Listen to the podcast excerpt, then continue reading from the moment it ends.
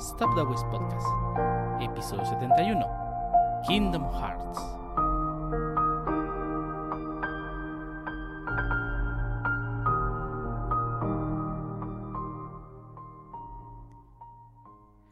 Bienvenidos a Stop the Wiz Podcast, episodio número 71, un podcast dedicado a hablar de anime, internet, juegos, manga, SOS y más cosas que dentro de los webs y el único podcast donde sí estamos a favor de que Sora entre el Smash. Bueno, en realidad no hay nadie que no esté, que esté en contra de que Sora entre el Smash o sí. Eh, Pudo haber sido Neku, pero eh, no, me, no me molesta. ¿Alguien en realidad quería al, al topo? No, yo- bueno, yo todos los que vi eran puro, puro mame. No creo que alguien en verdad hubiese querido al topo. Pero igual el Master Chief, este, sí había gente que lo quería. El que nadie quiere ir al Violet, pero míralo, allá anda. Allá anda el Violet. ey. Eh, Ma- Master Chief no tenía que hacer un copy-paste del, del Doom Guy y, y cambiar las texturas, ya lo tenían. Y- güey. y- y- exacto. Está, está, está chido el, el skin. Hubiera sido un eco de Samus, chingue su. Jejeje. Jejeje. Pero bueno. Y este, y bueno, vamos a empezar a. En esta ocasión vamos a. Estamos reunidos aquí en esa sala, como siempre, todas las semanas. Para hablar de cosas que podrían interesarle a Pancho, podrían no. Y empezamos contigo, Panchillón. Dinos cómo has estado. ah, pues. Wada Sentí que esta semana pasó algo cada día. Y fuera para bien o para mal, pues algo pasó y. Una, una extraña carga psicológica bastante grande y no sé, estoy cansado. Ya quiero vivir, pero aquí hay que darle un rato. No podía saltar esta oportunidad de tirarle tierra al Nomura. Sí, esa semana estuvo bien cargada de cosas. Todos los días pasó algo gigante. Que rompió el internet. Literalmente. ¿Rompí internet o se rompió internet? Sí, sí, no manches. Estuvo, estuvo horrible. Pero bueno, ¿y tú, Minia, cómo estás? ¿Cómo has estado? Bien, bien. Tuve chance de andar en CMX esta semana. Ciudad Capital, Capital City. Este. Bonita. Caótica. Y gi- gigante. Gigante. Te pierdes y te pierdes y GG. No me atreví a caminar mucho. Pues nada más caminé ahí en la zona en donde andaba.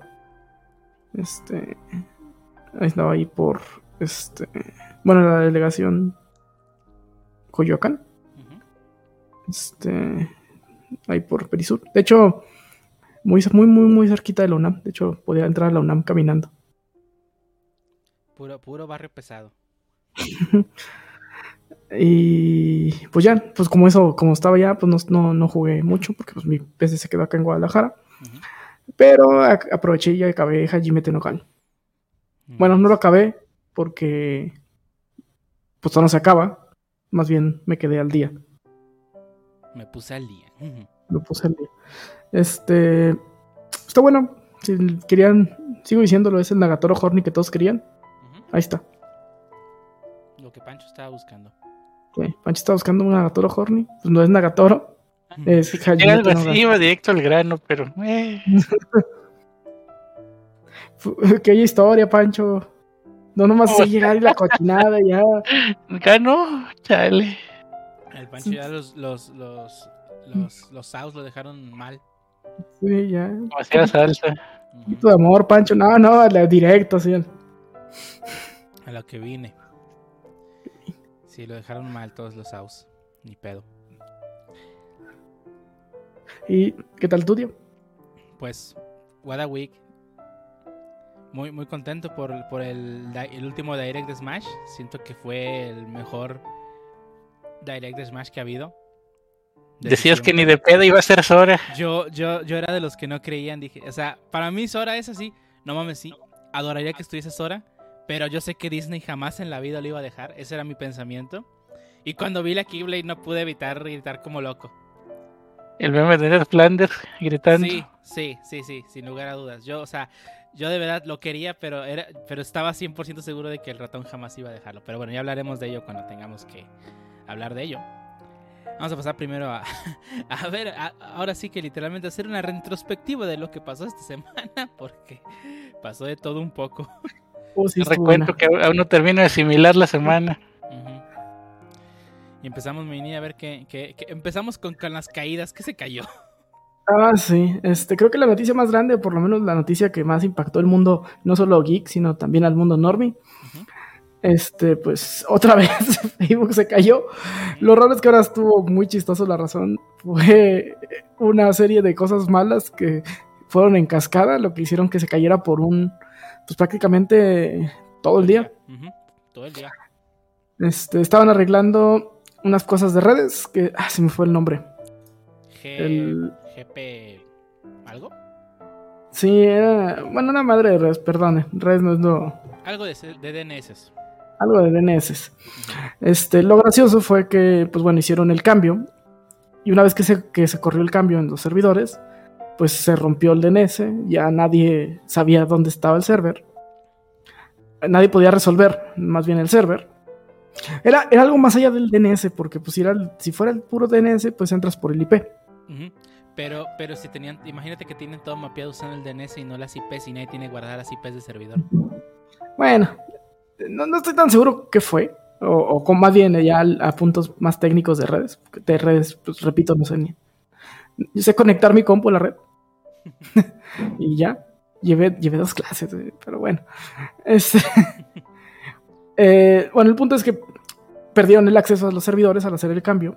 Por lo que no, ya no podían mandar un rollback. Eh, esto mató prácticamente toda su red interna, no solo la red que tienen hacia, hacia la salida, hacia, hacia afuera. Entonces, pues se cayeron todos los servicios, Facebook no estaba jalando, Instagram, WhatsApp. Eso también provocó es que servicios internos dejaran de funcionar. Lo cual también provocó que empleados no pueden entrar a las oficinas porque dejaron de jalar los batch.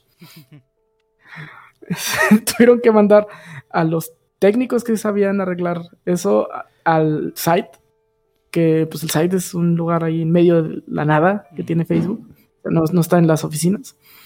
Este, supongo que para que más barata la luz, no sé, y, no y sé al por qué. llegar ahí no podían abrir la puerta porque no estaba el Al badge. llegar ahí no podían abrir. Entonces, no sé qué hicieron, supongo que mandaron los cerrajeros ahí. Sí, sí, sí. Asumo. Es, eh, sí, es un chorro de cosas que le- unos chalos le ayudan a romper los cristales. sí, muchos que iban pasando dieron 200 baros. Bueno, Ujú. 200 dólares.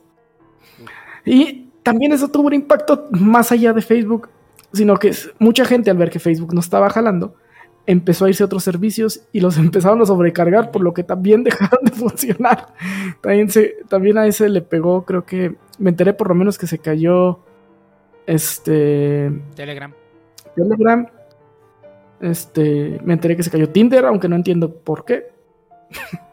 Yo supongo Eh. que no tenía nada que hacer y bueno, Eh, También había, bueno, había rumores de que Gmail estaba inestable. ah, Gmail también cierto. razón. Gmail también estaba inestable, entonces, Y las respuestas de Twitter dejaron de cargar en un punto del día. sí, es como todo. Este es el tamaño que tienen ya el servicio, los servicios de Zuckerberg en el mundo, que pues, simplemente el, el- que la gente que no estuviera pudiendo, pudiendo estarse conectando a Facebook se fuera a otros servicios, hacía que otros servicios tuvieran broncas por esa cantidad de gente que no estaban esperando, ¿no? Está muy cabrón. Y bueno, algo bueno de esto es que mucha gente se eh, conoció otros servicios. Conoció Este, el de hecho- fuera de Facebook. De hecho, me- eh, yo que tengo Telegram, Signal y bueno, varios servicios de mensajería, me empezaron a, ese día me empezaron a llegar un chorro de mensajes de, ah, fulanito ya tienes Telegram, ah, fulanito ya tiene Telegram, ah, fulanito ya tiene Telegram. Y Line. O y Line también. Entonces, pues de lo malo a lo bueno, este, creo que nos conviene el que haya otros servicios y bueno, parte de est- se vio y que pues no todos confiamos solamente en la infraestructura de un solo servicio, ¿no? Bueno, de un solo gama de servicios. Porque, Sí. ya. Esta comodidad que tiene mucha gente de pues que todos están en WhatsApp, por eso lo uso, pues eso termino provocando, ¿no? Que la tener un solo servicio, pues termina, el día que este falla, pues se hace el caos, ¿no? Pues sí. Y pues, pues ya. Como no se cayó a GitHub un rato para descansar. Ni Slack. Sí, El Slack se cae solito a veces, tú sí, tranquilo. se cae solito. Huele a catombe, no, no manches, estuvo, estuvo cabrón ese, ese día. Y, y por suerte Discord no, en ningún momento se cayó, ¿eh? No. No, no es tan normie como para que la gente Ah. se vaya a Discord. Sí, es un poco más de nicho, pero pues nosotros que lo usamos activamente, pues sí es una eh, un- nu- nunca, nunca me sentí incomunicado. a diferencia de muchas personas que pues, solamente utilizan esos servicios y pues me imagino que fue, fue volver a los años 2000, ¿no? Ah, me imagino. Sí. Pues de hecho me llegaron algunos SMS Ah, de gente que no me, po- de que no me podía contactar por WhatsApp. Y que, me, oye, no, no, no me llegan los mensajes. Ahí al SMS, no, pues no está jalando. Este, hoy, la, hoy en la mañana volvió a tener problemas Facebook, de hecho. No. Ya no sé si está relacionado con el problema original o no. ¿Podrían ser secuelas? Y a todo, a todo esto, eh, tengo entendido que fue una dependencia que se actualizó la que terminó echando perder todo, ¿no? Pues dicen, no he leído nada así como confirmado. El de acá. De Pendabot que le dio merch. Le dio mecha a todo y vámonos. Sí, nomás corrió el CI. Sí, se ve como que sí. Sí, no manches, está. Es que sí estuvo muy criminal. O sea, no fue una, una cosa que tú digas, ah, pues dale rollback y ya, ¿verdad? Fue algo mucho, mucho más allá. No, Pues es que sí era darle rollback, pero el problema es que como perdieron acceso a todo, pero no ¿cómo podían, le darle, rollback? no podían darle rollback de forma remota. Y eran las rutas de BGP las que se BGP? cayeron. BGP. No, pues no, no sé de redes. Necesitamos un experto de redes aquí. Pues Pues yo no, yo no. Sí llevé redes, pero selectivamente lo olvidé todo. el BGP es el Border Gateway Protocol. Mm. Y es el que sí le dice tal cual a la red por qué camino se tiene que ir. Pues Pues sí. Terminó echándose todo. Todo. y hablando de, De caer. Echarse todo. de echarse todo, Ah, pues otro, otra noticia bastante interesante.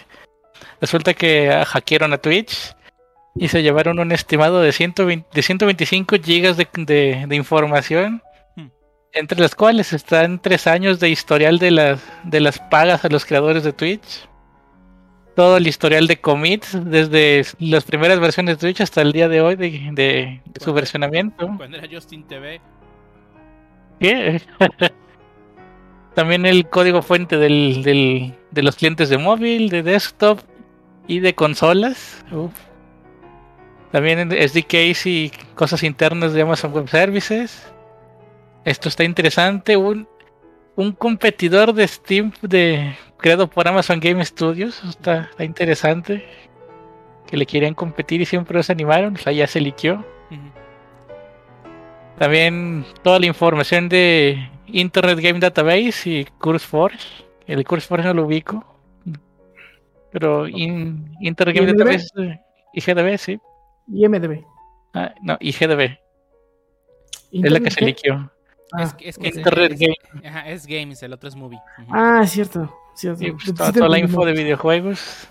Y aparte de las herramientas de seguridad interna de Twitch, uf, se llevaron un buen cacho de, de información y se estuvo difundiendo en 4chan el torrent con toda esta información. Los ya estuvieron saliendo snippets de, de código grosero que, que la gente ha estado viendo y se- hasta dan risa de "Güey, eso, es- eso es lo que está en pro. Y yo, y yo chillando por mi código, no hombre. Sí, ves, ves el código que hay ahí en Amazon, eh, bueno, en, en Twitch o en Amazon, y, y tú dices, no manches, no puedo creer que, que la empresa más grande de servidores tenga estos códigos allá y, y, nosotros llorando por las porquerías que hacemos. Todo YOLO. No, el, sí vi, sí salió. Anotar el, el que usan para las malas palabras, ¿no? Ajá. Bueno, para las palabras. y- y- De Sí, hecho, sí, Es el- un- para los filtro. nombres de usuario. Ah, para el nombre de usuario. Ujú. Sí, está, está, no, no, está horrible, o sea, no, puede- no tiene una base de datos, parece estar hardcodeado, qué pedo. A huevo. Nomás le agregas una, una, una línea más al código cuando quieres agregar otro y ya. Sí, un nuevo slur. Una base de datos. Nace un nuevo slur y ahí lo agregan en la base, en, en el, en el archivo, no manches, qué horrible. Sí, y este ya está agregado, quién sabe. Esto agregado otra vez. Ay, no. Ah, también como parte de este leak, se- Twitch no, Twitch sabe que sucedió, pero no le ha comunicado nada a sus usuarios. Aseguran que no se comprometieron los passwords o, o información personal como direcciones, Pero también es el leak que se dio estaba marcado como parte 1, por lo que se sugiere que puede haber otro, otra parte del leak con más información. Y pues ahí sí podrían venir ya la información sensible. Y Sí. pues no se ha sabido nada hasta el momento de grabación de este capítulo, Es de la segunda parte. Es correcto. No sabemos todavía, igual hasta la siguiente semana ya sueltan algo más. Pero aún así, si tienen cuenta de Twitch, lo recomendable es cambiar la contraseña. y si tienen servicios que compartan la, la llave, la contraseña que tienen con Twitch, también actualícenla. Qué bueno que dejo que mi navegador me haga la contraseña. Eh, Eh, es, es una forma, o, o utilizan un One Password, o no sé, ah, un servicio. El Two Factor Authentication, yo, yo, no era, yo no era fan acérrimo hasta que Final Fantasy XIV me obligó a usarlo. y, y ya me estoy dando- y, y- y gracias a este tipo de breaches, este, ya, ya es así como, no, no, qué bueno que tengo este tipo de cosas activadas en varios servicios, ¿no? Que no, son Sí solo hacer- es. que no hacen el trabajo porque ya muchas empresas te obligan a tener tu Factor Authentication. En GitHub también. En GitHub, por ejemplo, sí. Sí, o sea, sí fue un breach muy cabrón de seguridad. Este, pues a esperar, ¿no? Y creo que, digo, o sea, a pesar de todo lo que se liqueó, y digo, creo que a nosotros nos interesó un poco el código, eh, no todo el mundo habló de eso. Lo más hablado fue que se filtraron las ganancias exactamente de, de muchos creadores de contenido.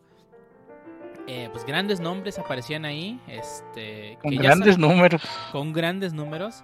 Lo que mucha gente empezó a criticar de ellos, de que pues que con- ganan tanto, no sé qué. Eh, a fin de cuentas es un trabajo. Este, ¿Cómo es que ganan tanto después de tanto esfuerzo? exacto, aparte de tanto esfuerzo para estar ahí, o sea, realmente la, la mayoría de las personas que streamean Twitch no ganan ni un salario mínimo. Este, es la, es la cruda realidad. Mucha gente que hace streamings tiene trabajos. Ah, Ahí está el Harbo, que pues él streamea porque sí, pero bueno, dicen, ¿verdad? Ya tiene como una semana que no lo vemos. Claro. Pero a final de cuentas tiene un trabajo y no es su trabajo a tiempo completo. Y las personas que en verdad tienen de su trabajo tiempo completo streamear son muy pocas. Y otra cosa, los datos de la cantidad de dinero eran de tres años. O sea, no quiere decir que eso ganen al mes, o quiere decir que llevan ganados en tres años antes de impuestos. Porque es el dinero que Twitch les ha pagado. No está ahí contemplado el dinero que les quita el gobierno de impuestos. Sí, no, no está contemplado. ¿Qué digo? ¿Sigue siendo en cantidades abismales? Sí. O sea, no, no estamos negando en ningún momento que lo sean, pero la realidad es que pues, las personas que están ahí, o sea, quieras o no las conoces o has escuchado de ellas. Y por, algo, y por, una, y por una razón están ahí, ¿no? Por ejemplo, los de Critical Role, que creo que eran los que más ganaban, pues ellos hacen streams todo el tiempo de rol, ¿no? Y pues la banda que le gusta el role-playing Dungeons and Dragons o el que sea, pues una banda muy, muy, muy acérrima, ¿no? Que pues, le gusta mucho y contribuir, ¿no? Pues, para todo, ¿no? Y hace Sí, no- ahí. No, no entiendo por qué pues, a la gente le molesta que la gente gane dinero con lo que le gusta hacer. No- y O no, sea, solo, no solo con lo que le gusta hacer, sino que se esfuerza para estar ahí. sí, o sea, digo, es, de acuerdo, mucha gente a lo mejor tuvo suerte, Sí. pero pues todos lo tuvimos. O sea, a la- Por esforzarte y trabajar tienes derecho a tener un salario. sí, o sea, to- todos los que en cualquier este, instancia tuvimos suerte. A lo mejor estuvimos en el lugar y en el momento adecuado para esa posición. O fuimos y cuando agarramos de buenas al entrevistador y por eso nos dieron esa chamba. O a lo mejor algo ahí tuviste al maestro correcto y te contactaron para una chamba. Sí, sí, o sea, en cualquier caso, o sea, no solamente esfuerzo, sino también suerte, o sea, no tiene nada de malo que Sí. esas personas ganen por su trabajo, porque a fin de cuentas no es, no es pararse a, la cámara sin hacer nada. No, digo, pues tuvo, digo, no solo es tener la suerte de tener la oportunidad, sino tener la suerte de tener la oportunidad de aprovecharla. Digo, también Aprovechar Ay. es correcto. también hay mérito. Digo, es una chamba como cualquier otra que pues, lo- es cansada, supongo, digo, no streameado, pero pues el, el hecho simplemente ya a lo mejor de ponerle algo de horario, algo que disfrutas, pues, ya no lo hace tan disfrutable. Y pues también el hecho de ser una figura pública y estar recibiendo el hate constante de gente que no, Ah, le, no sí. le agradas, también debe ser muy, muy estresante. Sí, Lo que están doxeando y... ay, no. Harvard de repente llegó alguien a tirarle mierda de la nada, como, ¿por qué? Es Sí, un streamer pequeño, no estés chingando. Sí, sí, sí, me acuerdo. O sea, es, es un stream pequeño y llegó alguien a echar hate. No manches, nada. No quiero imaginar cómo es uno grande.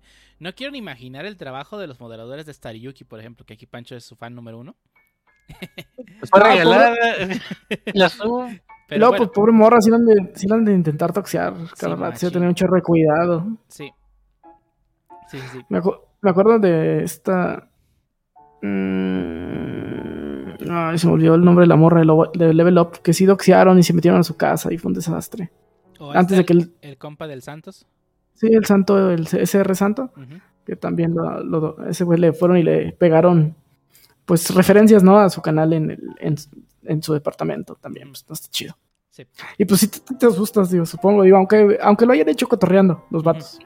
Pues es que tú no sabes con qué intención lo hicieron. Sí, sí.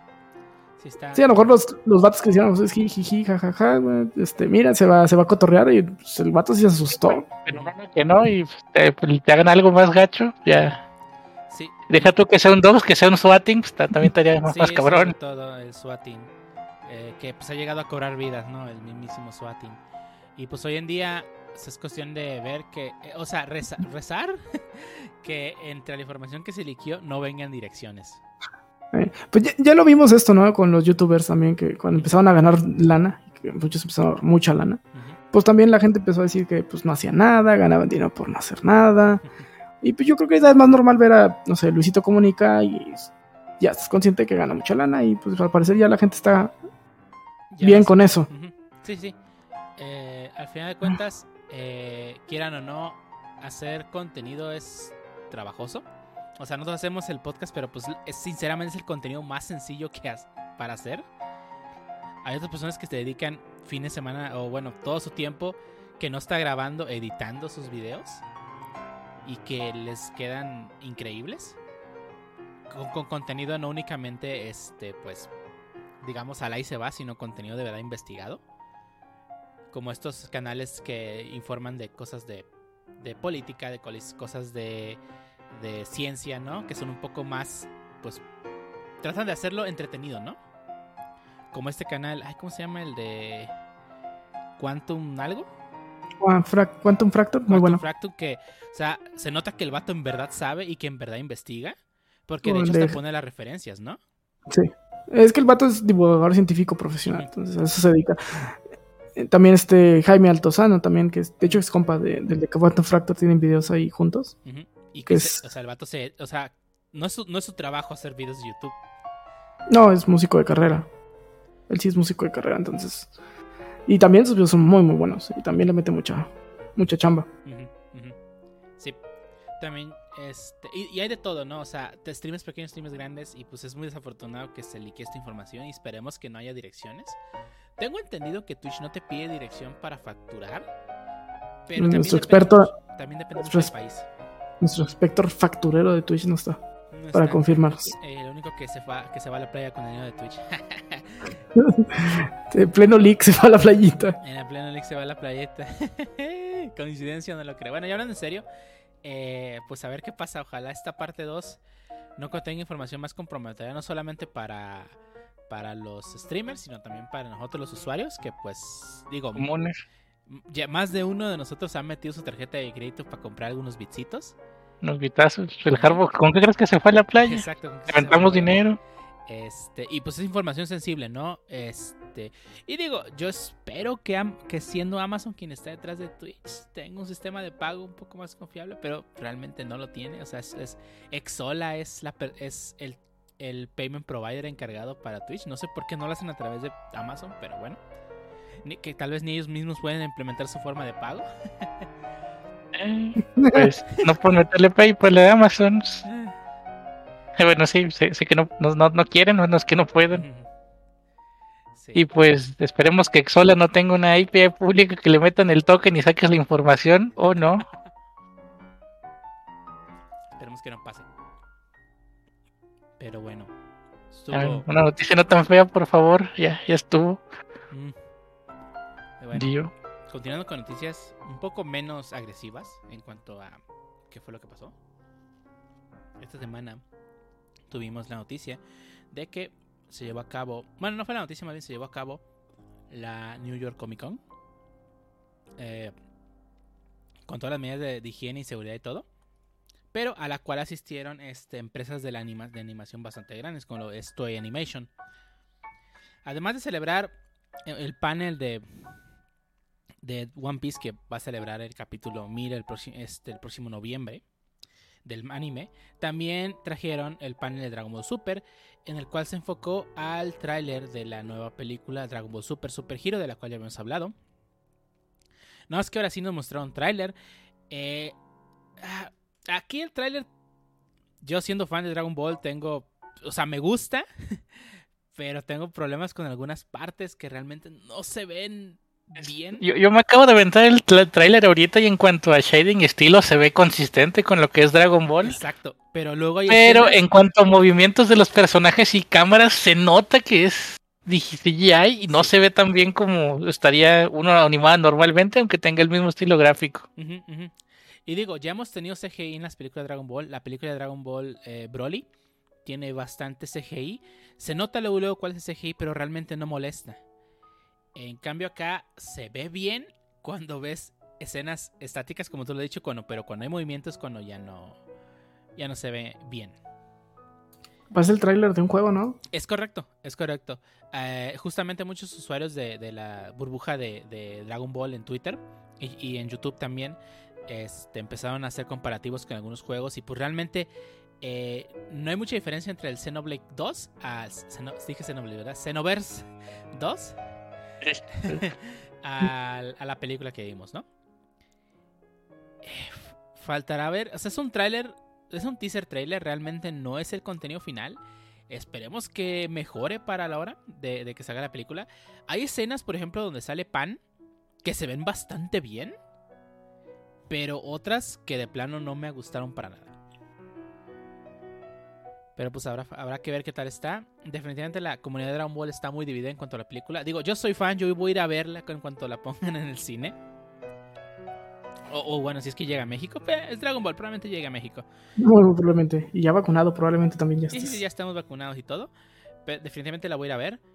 Pero sin lugar a dudas, sí todavía estoy en. Ojalá no se vea así como el tráiler. Habrá que ver. Pero bueno. Eh, pasando ya a otras noticias de liqueos y que al final simplemente sí confirmó Pancho, ¿qué nos traes tú? Pues con eso, esos liqueos de hace tiempo que se empezó a... Uh -huh. Los rumores de que Grand iban a remasterizar los tres Grand Theft Autos de, de, de, la generación del GTA 3, siendo el Liberty City, el, el 3 y San Andrés, pues se nos cumplió. Y Rockstar Games ya confirmó que estos esos tres remasters van a llegar en una trilogía, no, no más 60 dólares, no más, no menos. No va a ser Liberty, va a ser Vice, Vice City. ah, perdón, perdón. Sí, es, es, GTA 3, Vice City y San Andreas. Liberty City ah. es el de PSP. Ah, sí, cierto. Bueno, eh, bueno. Y pues Rockstar confirmó que van a llegar a todas las plataformas actuales, siendo PlayStation, Xbox, PC y Nintendo Switch. Los cuales van a tener mejoras de calidad de vida, por lo que dijeron en su artículo, pero que van a seguir conservando el mismo look and feel. Uh -huh. Me imagino que no, no, los, no van a hacer remakes, sino pues para que queden estándares actuales nada más. Me imagino pues... que controlar la cámara con el stick derecho y entre esas cosas. Uh -huh. Escalada a altas definiciones, supongo. Sí, altas definiciones, por fin, una distancia de dibujado decente y que recordemos que esos juegos, por los limitantes de su época, no podían dibujar mucho. Uh -huh. El popping, pues, el, el popping, es muy constante con agarrar buena velocidad en la, en, la, en la, motocicleta. Oh, sí, y como el contenido está siendo streameado de disco en sus, en sus versiones originales, pues tampoco podían sacar tanta información a la vez y eso aumentaba mucho más el popping. Uh -huh. Pero esperemos ya estas versiones ya estén a estándares actuales y pues, uh -huh. yo sí me lo voy a comprar. El mapa completo, la RAM, a ver. sí, sí, tenemos RAM suficiente, o sea, yo... Bueno, en la Switch no tanto, tal vez. Eh, si, si un celular de un gigabyte me puede cargar ese juego, no veo por qué la Switch no. La verdad. Eh, cierto. Digo, podría ser que, que nomás por ti en la escalen los polígonos y así metan la versión de Switch local, me parecía el error más grande de la historia. Como tú ah, como el remaster, bueno, por la PlayStation 3. Ajá. Sí, bueno, no sé si ¿Sabes? Pero el port del PlayStation 3 es la versión de móvil porteada, no la de Play 2. Ah, qué carajos. Y toda la interfaz está para touch y se maneja horrible. Mm, no sabía Pues eso. Esperemos no hagan el mismo error y ahora sí lo porten bien. Ojalá salga Y, chido. pues, y- Porque- y- y que salga más chido que lo que hicieron los fans con el Vita, por favor. Sí, sí, sí. O sea, definitivamente otro juego que va a ir a mi lista de, de compra porque ojalá, GTA, San And- GTA 3, GTA Vice City y San Andreas son los primeros GTAs que jugué.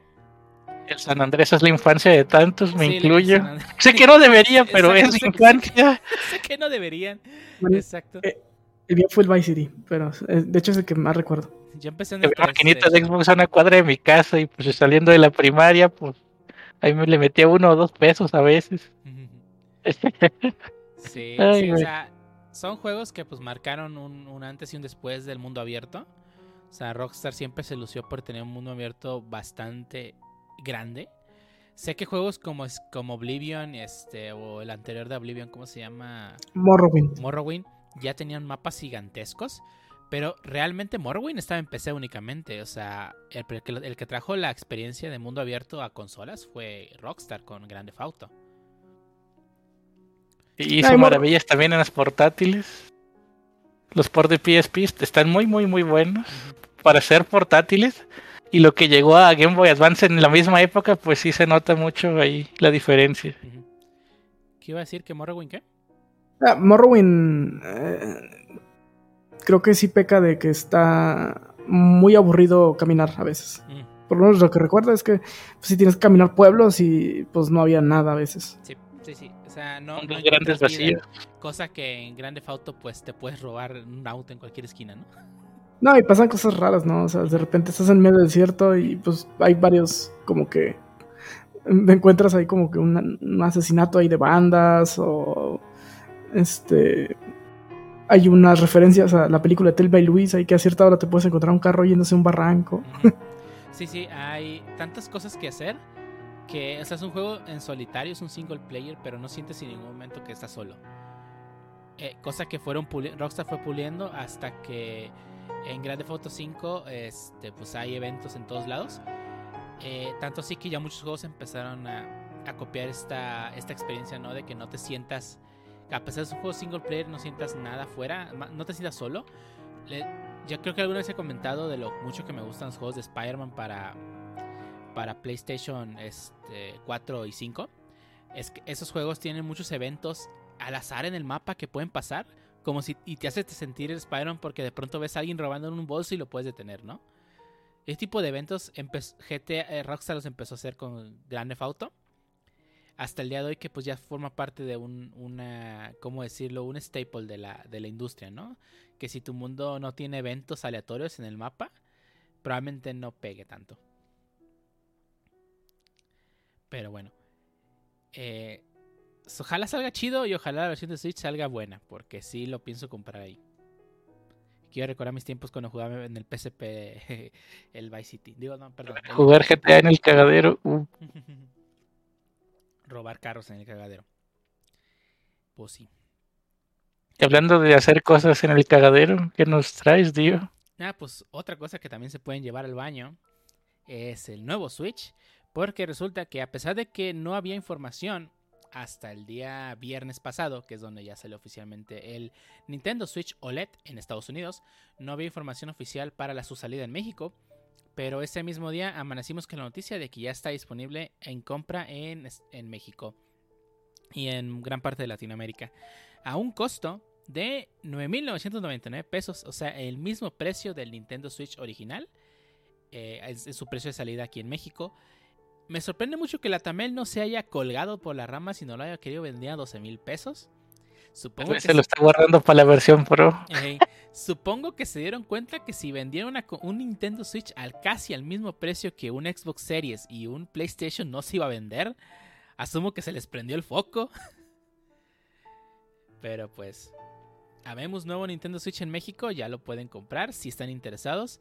Eh, eh, las novedades que traen es el dock ya trae integrado un puerto de Ethernet, lo cual pues está bastante genial para todos los que jugamos juegos este, en línea. Por ejemplo, este Smash o el, más reciente Nickelodeon eh, All Stars Brawl. Que se juega bastante bien, está muy divertido, ¿eh? De verdad. No, Yo creí, yo, yo creí que era puro mame, pero sí está bueno el juego.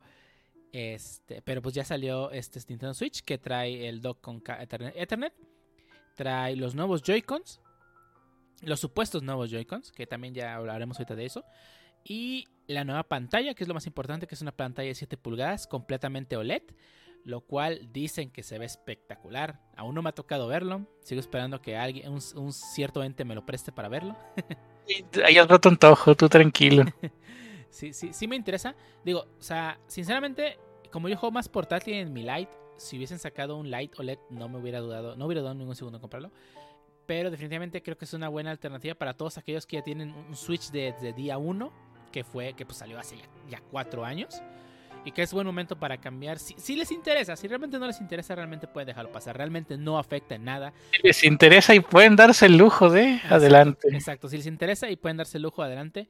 Eh, si no, realmente no cambia nada la experiencia. No hay juegos exclusivos de OLED.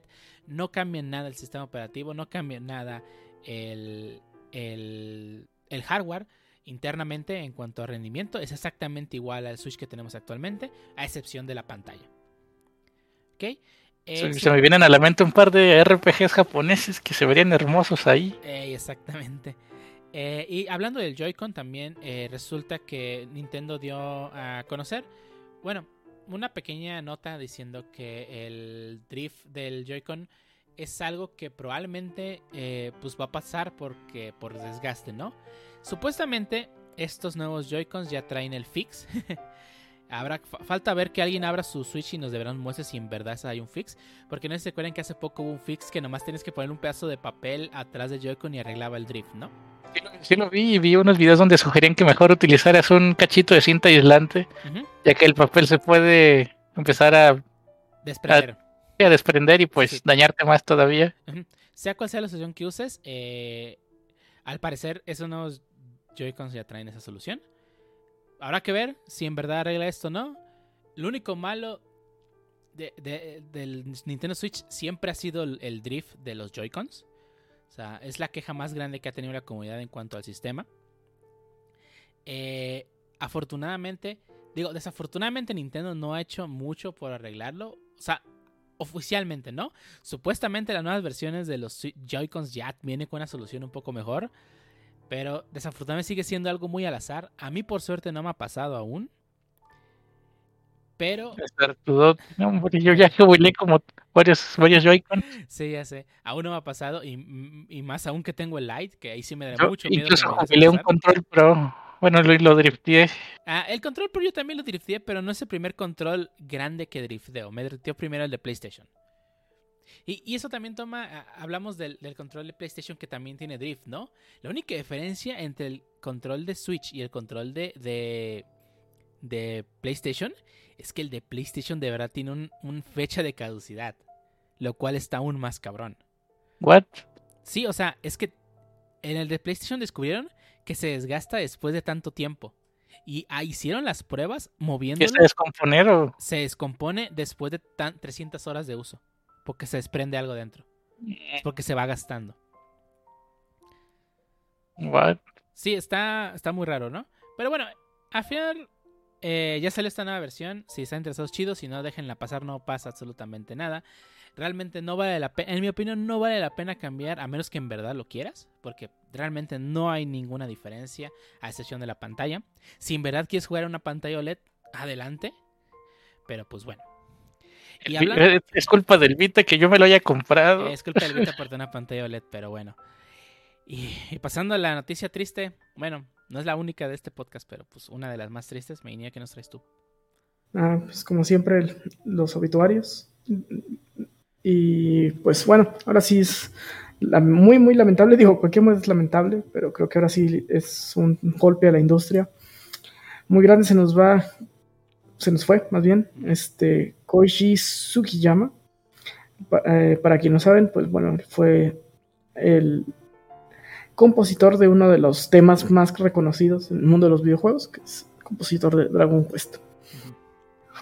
Eh, él empezó a trabajar como músico, digo, él fue músico de carrera, eh, de hecho, músico muy conocido en, en Japón, de, de orquesta, de hecho hizo también de música para televisión, anime. Eh, pero él se hizo gran fan de los juegos de, de Squ- de- que eran en ese momento Square. Enix, ¿no? Sí. O Square. No, O Enix. Square, Square, Square. Pues Square, Square. Se hizo muy fan de los juegos de Square. Y eh, manda una carta a Square de que él quería trabajar como. Quería este, pues, hacer música de videojuegos, ¿no? A Square le sorprendió que alguien tan conocido quisiera trabajar con ellos y pues lo contrataron en su primer juego en el que participó, es lo que se llama World Golf. Extrañamente es un juego de golf. Y pues, luego se hizo el, el compositor oficial de la, sega- de la saga Dragon Quest. Ah, espera, entonces fue en Enix, en Enix. Pero creo que era que Squaresoft es Final Fantasy y Enix es Dragon Quest. Ah, es cierto. Ya los emergieron. Entonces, fue el. Pero bueno, en cualquier caso, pues. Pues, bueno, eso. Pues bueno, uno, uno no puede eh, pensar en Dragon Quest sino pensar en, en- en- en- en ese tono de, de entrada, ¿no? Sí, que, que aquí en México nos tocó conocerlo por primera vez en la animación de Dino Daiboken. Sí, O las ¿Qué grandes es de Fly. esa fanfarria con la que han empezado todos los Dragon Quest desde que, desde que empezaron. Hasta ahora eh, hizo varias innovaciones en el campo de la música de videojuegos. Eh, creó una forma un poquito más simple de, digitalizar ciertas melodías que se empezaron a usar en, en juegos posteriores. Y pues monopolizó, este monopolizó, este, pues sí, monopolizó todo lo de Dragon Quest. De hecho, todo lo de Dragon Quest tiene música de él. Sí. Y pues muy Tú- desafortunada su. ¿Perdón?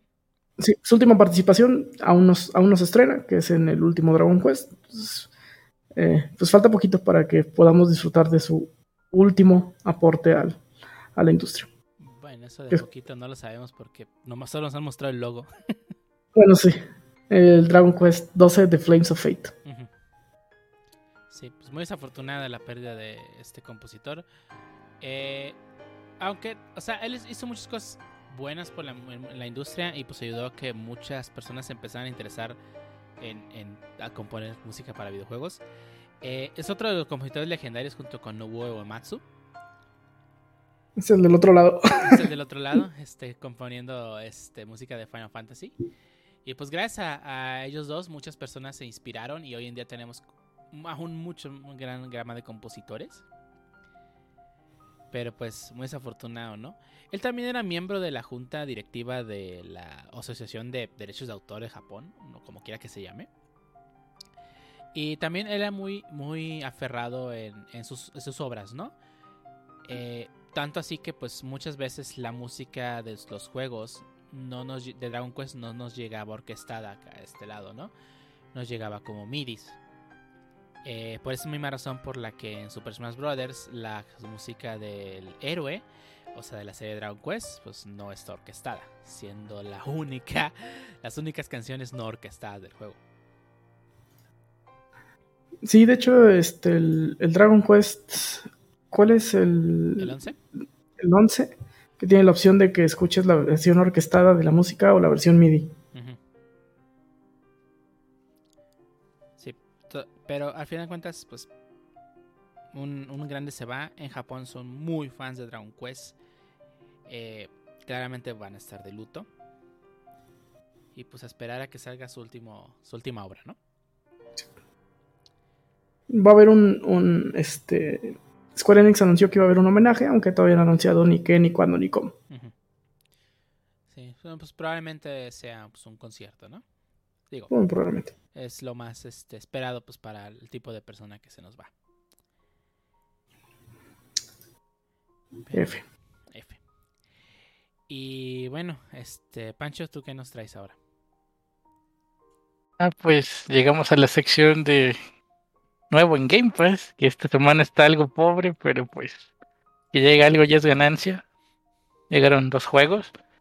Uno de ellos se llama The Procession to Calvary, es una un juego de point and click con gráficos inspirados por pinturas renacentistas.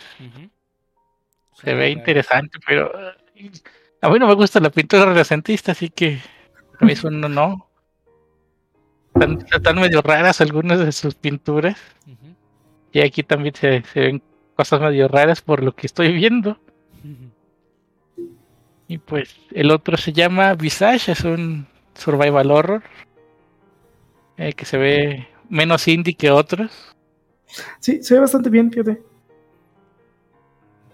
Sí, sí, muy bien, bien logrado y estoy viendo screenshots y no parecen usar la lámpara por defecto de todos los survival horror, así que ya es ganancia. Ujú. Bueno, de, de los survival de, de dos pesos, ¿no? De los, o sea, como Es de los, de los hechos en Unity con la lamparita por defecto. Es, de, de los que empezaron a salir después de que Phasmophobia tuvo éxito y que salieron como 500. sí. Esos merengues.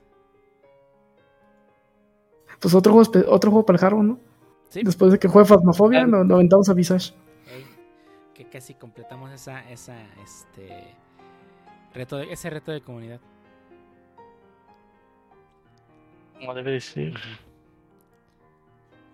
Y pues hablando de cosas como deben de ser, Dio.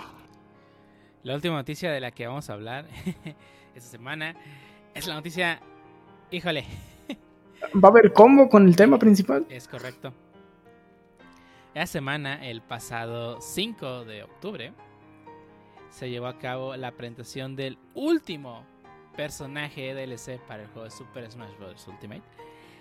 Eh, en las 9 de la mañana fue la cita, a, a- las 9 de la mañana hora del Centro de México fue la cita para esta presentación, la cual pues, llevó a cabo Masahiro Sakurai, el director del juego. Y pues mucha expectativa, ¿no? Días anteriores ya había supuestos leaks de algunos personajes. La mayoría resultaron mentira, con excepción de uno. Aunque realmente en ese punto ya era, no manches, todo el tiempo vemos los mismos nombres soltados ahí al azar.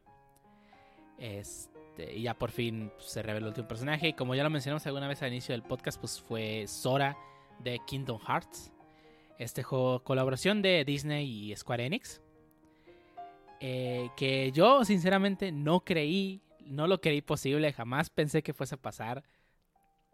Si a mí me preguntas pues, qué personaje quieres, pues, Sora estaría bien, pero pues, realmente jamás creí que pasara. Y, y no sé qué tuvo que hacer Nintendo, tuvo que ah, mover cielo, mar y tierra para que Disney aceptara el trato. Porque lo que más me sorprende de todo es que venga el logo de Mickey en la cadena de la, de la llave espada. Que, que, que para mí eso, eso es lo que se me hace más increíble.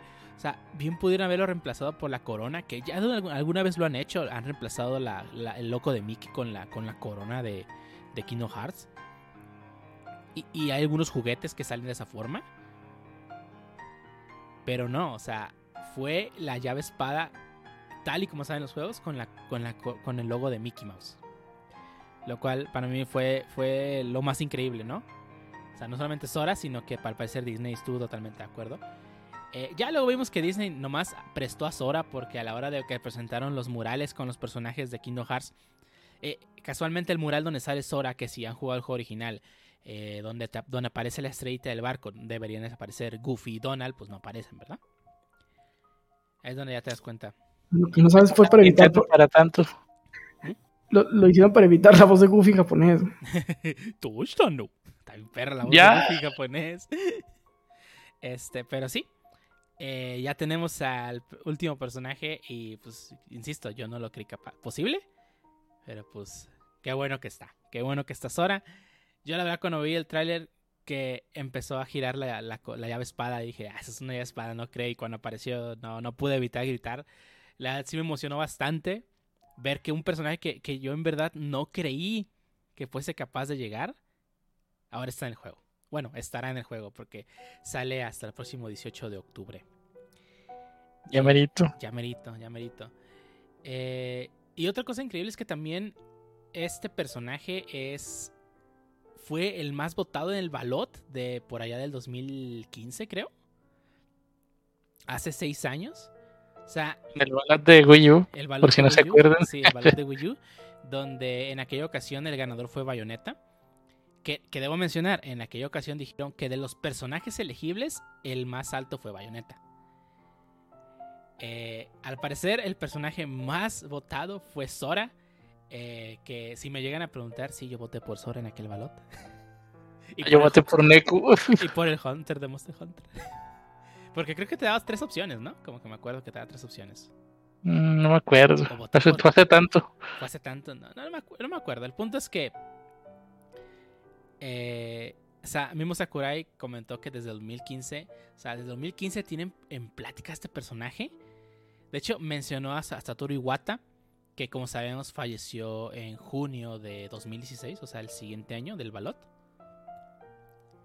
Es, o fue en 2015, no me acuerdo. El punto es que se lo llegó a comentar a Sakurai. Sakurai, Sakurai se lo llegó a comentar a Iwata. Y justamente no van a revelar los personajes que aparecieron en el balot, justamente para evitar problemas con las empresas, ¿no? Porque pues, si de pronto dicen, es que Master Chief está en primer lugar, eh, eh, todos, y, nunca lo metieron, pues todos los jugadores fans de Master Chief van a ir a putear a, Microsoft diciéndole, oye, ¿por qué no está Master Chief en Smash, no? O sea, se entiende perfectamente porque nunca van a revelar los nombres. Lo entiendo perfectamente. Pero, pues, después de seis años, el ratón por fin se dio a que apareciera Sora en este juego, en este juego, ¿no? Que debo admitir que ese tráiler fue espectacular porque, o sea, al fin de cuentas, Kingdom Hearts es un crossover. Y el hecho de que esté Sora en Smash, que es otro juego de crossover, y que haya sido el último personaje, se me hizo el broche perfecto. O sea, cerró con la llave de oro. ¿Crossoverception o qué? ¿Eh? Crossoverception. Crossoverception, exactamente. O sea, fue el broche perfecto para cerrar ya Super Smash Bros. Ultimate. O sea, no veo escenario en el cual Nintendo pudiese topar este, este nivel de hype que generó. Porque realmente las personas que no estaban felices con Sora realmente no fue un odio generalizado. Fue un, ah, ok, me parece bien, Sora. Creo que es el personaje que más he visto en internet que es un, qué bueno que está ahí. Sí, no hubo, no hubo nada de, de cola ardida. Digo, uno que otro, pero pues bueno. Realmente Con- no, no era nada comparación con otras ocasiones. Iban a llorar, iban a llorar de todos modos. Ujú. Fuera quien fuera. No mataron el, el tráiler a negativo. Nintendo no tuvo que bajar y subir otro. Sí. Este, y pues además de esto, eh, pues el hecho que esté ya el personaje, pues es todo, es algo increíble. Y además, ese mismo día empezó a volverse trending el hashtag Thank you Sakurai. Pues para agradecerle a Sakurai por, por lo que, por su trabajo, ¿no? Porque pues, realmente lo hemos visto en los, en las, en los trailers, en los trailers, en los videos que saca de buscando el personaje y cada día lo, lo vemos un poco más cansado. Y pues, ahora sí que fue trending topic a nivel mundial, no solamente Sora, sino Smash y el Thank you Sakurai. Tanto así que ya Sakurai ya a cierta hora del día tuiteó que había visto el hashtag y estaba muy agradecido, pero pues realmente eh, su, su equipo, o sea, muy japonés, ¿no? O sea, el que está agradecido soy yo por todo el, lo que me, todo el cariño que me están dando y mi equipo de trabajo pues fue el encargado, ¿no? De todo eso, ¿no? O sea, muy propio Sakurai. Sí, muy japonés. Y, y ya están trabajando en, en otra Y cosa. ya estoy ¿no? trabajando en otra cosa, déjenme en paz. Ay, no. Pero bueno, terminó el ciclo de. Bueno, va a terminar ya el ciclo de Super Smash Bros. Ultimate, ya con el último personaje, que es, insisto, no, no veo escenario en el que Nintendo pudiese superar este reveal. O sea, tal vez el único escenario en el que pudo ah, Nintendo haberse super- a- haber superado esto es que haya revelado Master Chief y Kratos al mismo tiempo. Pero pues, Y Sora. y Sora, ¿verdad? o sea, está muy cabrón. O sea, yo creo que sí ha sido el, el reveal más grande, ¿no? Que he hecho. Sí, sí, creo que es el personaje más. Bueno, no, no sé si el más importante, pero sí el que más revuelo ha causado. Es correcto. Y a pesar de que es, o sea, insisto, a pesar de que es otro padachín de anime, no, no hubo nadie enojado. Y si No como hubo, el mínimo, no como el Violet. Y aún así la profecía se cumplió. No puedo creerlo. Había una De otro espadachín. Sí, había un. Alguien sacó una relación entre los personajes de DLC 1 y 2. El primero fue uno de Nintendo, eh, Piranha Plan y Min Min. El segundo fue un personaje este, de RPG, Joker y eh, Héroe. El tercero fue un personaje doble, eh, Pira y Mitra y Banjo Kazooie. El cuarto fue un personaje de Ah, ¿Cuál era el que sigue? ¿Cuál sigue de. de Joker? ¿Sephiroth? Bueno, no me acuerdo. Es, ah, ya me acordé, no es cierto, no es cierto. Este sigue este Kazuya y, y Terry, que fueron los peleadores. Y luego un espadachín de anime. que fue baile de Sora. Al final, al final la profecía se cumplió. Ah, sí, y me faltó el personaje de How the fuck is this possible, que fue este Sephiroth y, y- y Steve. Pero Bueno, Seph- bueno, Sephiroth creo que en su momento sí fue sorpresa también, ¿no? sí, pero ya viendo a Sora, En de anime que Neichi yo, Ey, pero ya viendo a Sora realmente Sephiroth no es nada. La verdad. No es por demeritar el, el reveal de Sephiroth, pero realmente después de Sora, Sephiroth no es nada. Y aparte de Sora, pues ya digo, de Sephiroth ya, había, ya tenías a Cloud. Sí, es correcto. Sí. El mismo juego. O sea, ni siquiera es la misma franquicia, es el mismo el juego. Sí, y ahora sí que podemos replicar la pelea de Kingdom Hearts 2, y, bueno, 1 y 2 contra Sephiroth con Sora Con Cloud. y con Cloud. Pero bueno, hasta aquí las noticias y vamos a pasar al siguiente tema que justamente está relacionado con esta última noticia, porque en esta ocasión vamos a hablar de una serie de juegos, una saga que nació por allá en el 2020 2002, justamente el siguiente año se cumplen 20 años de la saga, eh, que nació pues en el PlayStation 2, esta serie producida, de- desarrollada y producida por Square Enix y bueno, también producida por Disney, estos la empresa del ratón. Que pues por aquel año, no sé, no sé a quién fue el que se le ocurrió la venta. No, probablemente sí sabemos que. Probablemente sí sabemos a quién. este. Que en este caso es Tetsuya Nomura, que también vamos a hablar este con. de él. Este. Ya que se. dicen, dicen las leyendas. Que este se concibió debido a que. Este. El productor el productor japonés de. Uno de los productores japoneses de Disney se topó con Nomura en, en un ascensor. eh, ya que Square y Disney habían trabajado en el mismo edificio en Japón. Todo, fue porque estar en el mismo edificio, si no, nunca se hubiera dado. Es correcto. Es, dicen, dicen las leyendas. O sea, lo de que las dos empresas estaban en el mismo edificio es verdad. Eso es verdad. Dicen que fue porque se encontraron en el elevador y platicaron. Después el productor este, Shinoguru Sakaguchi este, pues empezó también ahí a meterse, ¿no? Este, y pues fue así como nació la saga de Kingdom Hearts, que pues la idea era introducir personajes del mundo de Final Fantasy con personajes del mundo de Disney, ¿no? A su vez que creaban un personaje original que iba a ser protagonista, que originalmente Sora iba a ser una especie de furro eh, león, y eso es canon.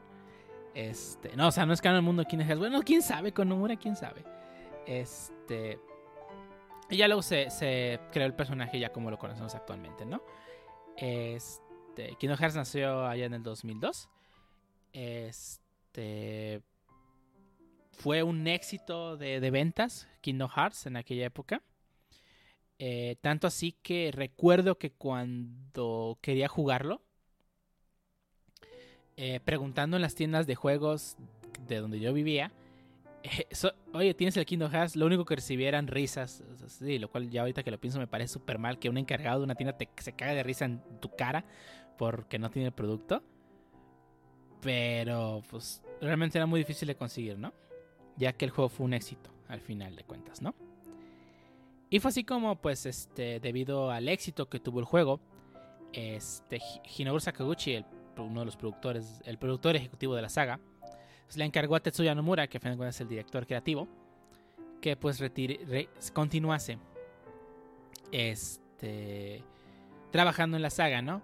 Eh, consiguientemente eh, salió el segundo juego, esta vez para Game Boy Advance. Fue el primer juego de la saga para Nintendo. Este, el cual fue Kingdom Hearts Chains of Memory para la consola Game Boy Advance. Eh, eh, en personal, uno de los mejores juegos de Kingdom Hearts es, el, Chains of Memory. El sistema de cartas, yo sé que mucha gente no le gusta, pero a mí me encanta el sistema de cartas en Kingdom Hearts. Eh, Change of Memory. Y en su remake, Chin- Kingdom Hearts Re Change of Memory, me parece todavía mucho mejor. Pero pues, digo, a mí me gusta. Yo sé que mucha gente no le gusta.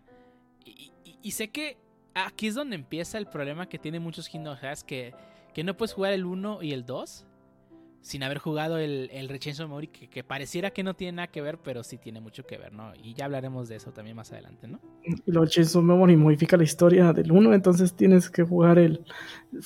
¿Qué? El Final el- Mix, exacto, tienes Final que Mix. Final Mix y leer los reportes secretos porque si no los lees no vas a entender nada. Y aquí es donde empieza la cosa, ¿no?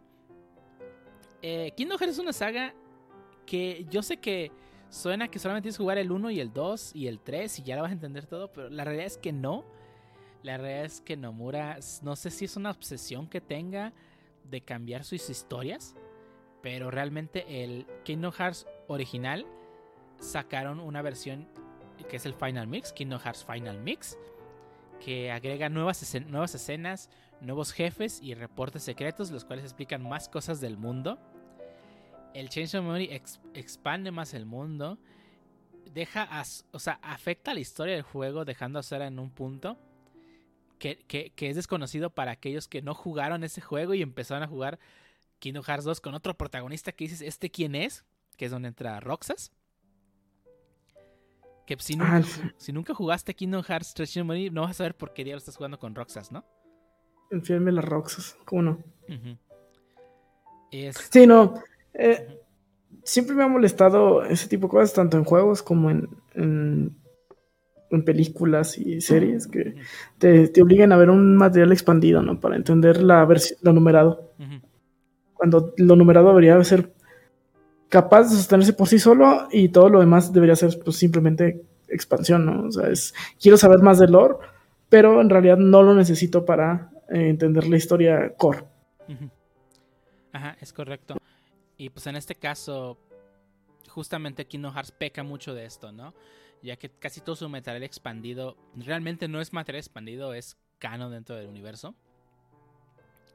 Ya sea, creo que el único juego que podrías considerar no necesario para entender la saga es el, el Kingdom Hearts eh, 3- 358 over diagonal 2 days.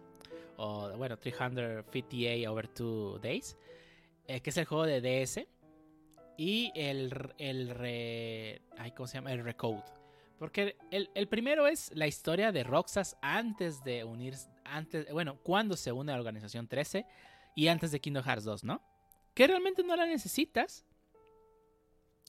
Pero luego, eh, en el Drop, Drip Drop Distance nos revelan ciertas cosas que son necesarias para entender el 3. Y ahora para poder jugar Kingdom Hearts 3 tienes que haber jugado eh, 358 diagonal 2 days, el, el Recode, el Beer by Sleep y el Drip Drop Distance. Si no, no vas a entender que ya lo está pasando en el Kingdom Hearts 3. Y aunque lo hayas jugado, sinceramente yo que he jugado todos, te puedo decir que no vas a entender que ya lo está pasando en el 3. Nah, ya cuando vaya a jugar el 3 ahora sí. De que, dicho, estoy volviendo a jugar el 1 y luego voy a jugar el 2. Bueno, probablemente voy a jugar Chains of Memory si lo voy a jugar. Sí. Sí, me gusta mucho. A mí también el sistema de cartas se me hace muy bueno. Creo que era la mejor manera de emular en una consola tan limitada como el Game Boy Advance el sistema de juego que tenías en PlayStation 2 y creo que funciona muy, muy bien. Pero bueno, más allá, creo que nada voy a jugar uno, Chains of Memory 2. Y para irme al 3 voy a ver resúmenes. Sí, te conviene ver el resumen de Drip Drop Distance. No te recomiendo que lo juegues. Porque realmente no está tan bueno. O sea, sinceramente, eh, pasando la historia de Ciudad de Paso, donde salen los personajes de The Warrens With You, otra saga de Nomura. Sinceramente no, no, no pasa, no, no me interesa tanto. Y, y de hecho Ciudad de Paso ni siquiera está tan bueno. Porque siento que los personajes de Nomura, o sea, a pesar de que son personajes de Nomura diseñados y escritos por él, no sientes que sean ellos. O sea, hacen cosas que no harían los personajes, ¿no? Mm. Sí, Cosa que también ya pasó, ¿no? Con, con personajes de, de Final Fantasy 8 y 7 que también salen en los juegos. Y que realmente, o sea, tú ves los personajes y no actúan como si fuesen los personajes de los juegos de los conociste, ¿no? Es un what if. Ujú, Es un what if. y digo, que no tiene nada de malo, pero por ejemplo, este. Yo sé que Pancho es muy fan de, de, de, de, de The Ones With You. Y sé que si juega eh, Kingdom Hearts Drip Drop Distance, cuando sale los personajes de The World With You, pues va a decir qué chingados son estos güeyes porque no aparecen en. O sea, no es que no se parezcan, es que no se parecen, pero no hablan como ellos, no actúan como lo harían en el juego. ¿O tú, Pancho, qué opinas? Ah, pues no, no lo he jugado, me da tentación, pero tengo miedo. Sí. Y esa es otra queja que, bueno. Si quieren, antes de pasar a, a echarle tierra a Nomura, eh, me gustaría hablar un poco de ya del juego, del primer juego, de Kingdom Hearts, ¿no? Que pues no solamente fue, digamos, la revolución en, en cuanto a crossovers, porque pues digo, crossovers en videojuegos realmente no era algo, no, es, no era algo novedoso. O sea, ya tenemos Smash des- desde 1999 y personajes aleatorios en juegos de pelea que hacen presentaciones. Snake ya había patinado junto a los changos de, de, de Apescape. O sea, realmente no era nada novedoso. Bueno, creo que lo novedoso es que creaba un lore Ajá, creaba un lore, crossover. ajá, creaba un lore a través del por medio del crossover y que era crossover con una compañía no japonesa, para un juego japonés. Oh, cierto. Es como... Bueno, aunque todo, aunque todo se hizo en las oficinas de Disney de sí, Japón. sí. Pero las IPs no son japonesas. Sí, no, definitivamente la IP no es japonesa. Ujú. Y pues ahí está. Es lo novedoso, ¿no? Y, y apegaba un público, pues, puede decirse de nicho.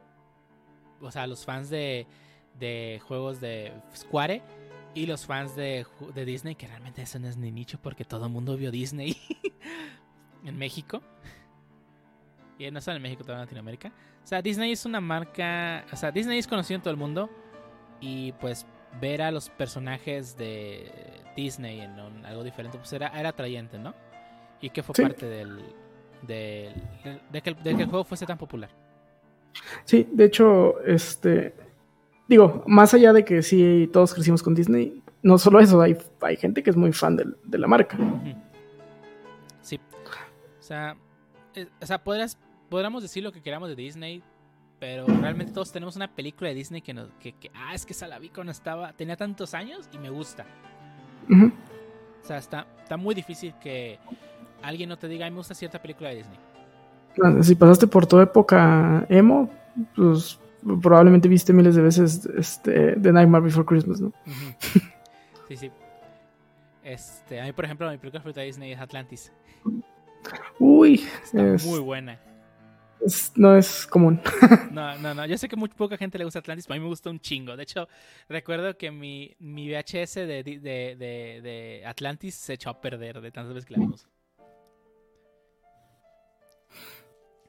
Ay, Sí. la mía es Rocketeer. Ah, Rocketeer. ¿Y tú, Pancho, cuál es tu película de Disney favorita? Um, ¿Cuánto Pixar? Sí, claro. Sí. Eh, Perdón, otra generación, pero sí. Sí, sí, claro. Se nota el, el cambio de generación. Dale. pues eh, en mi infancia las que más vi fueron la de Buscando Nemo y Los Increíbles, las tenían VHS Ah, y sí, pues son de mis favoritas. La Increíbles está pues- bien chida. El soundtrack El es. soundtrack es buenísimo. Ese jazz. sí. Y todo ese como de, de super. Toda esa música como de superhéroes de los 50 también. Está muy chida. Y, Fíjate, bueno, ese tal vez es otro podcast de toda la música de Disney. Luego. Sí, luego. Pero, No, iba a decir que también eh, tiene muchos temas como de, de detectives, sobre todo en las partes ya de la isla. ah, sí. Y sí, Que tiene también bueno. temas buenísimos, este, increíbles. Pero bueno, eh, volviendo a Kingdom Hearts, este, era lo novedoso ver, pues, explorar los mundos de Disney dentro de un videojuego.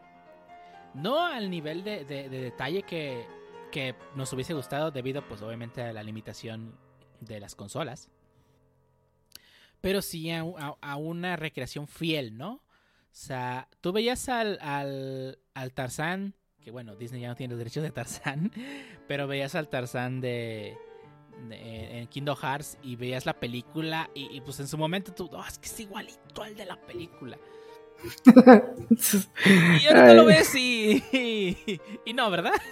No, estoy jugando yo el 1 y no.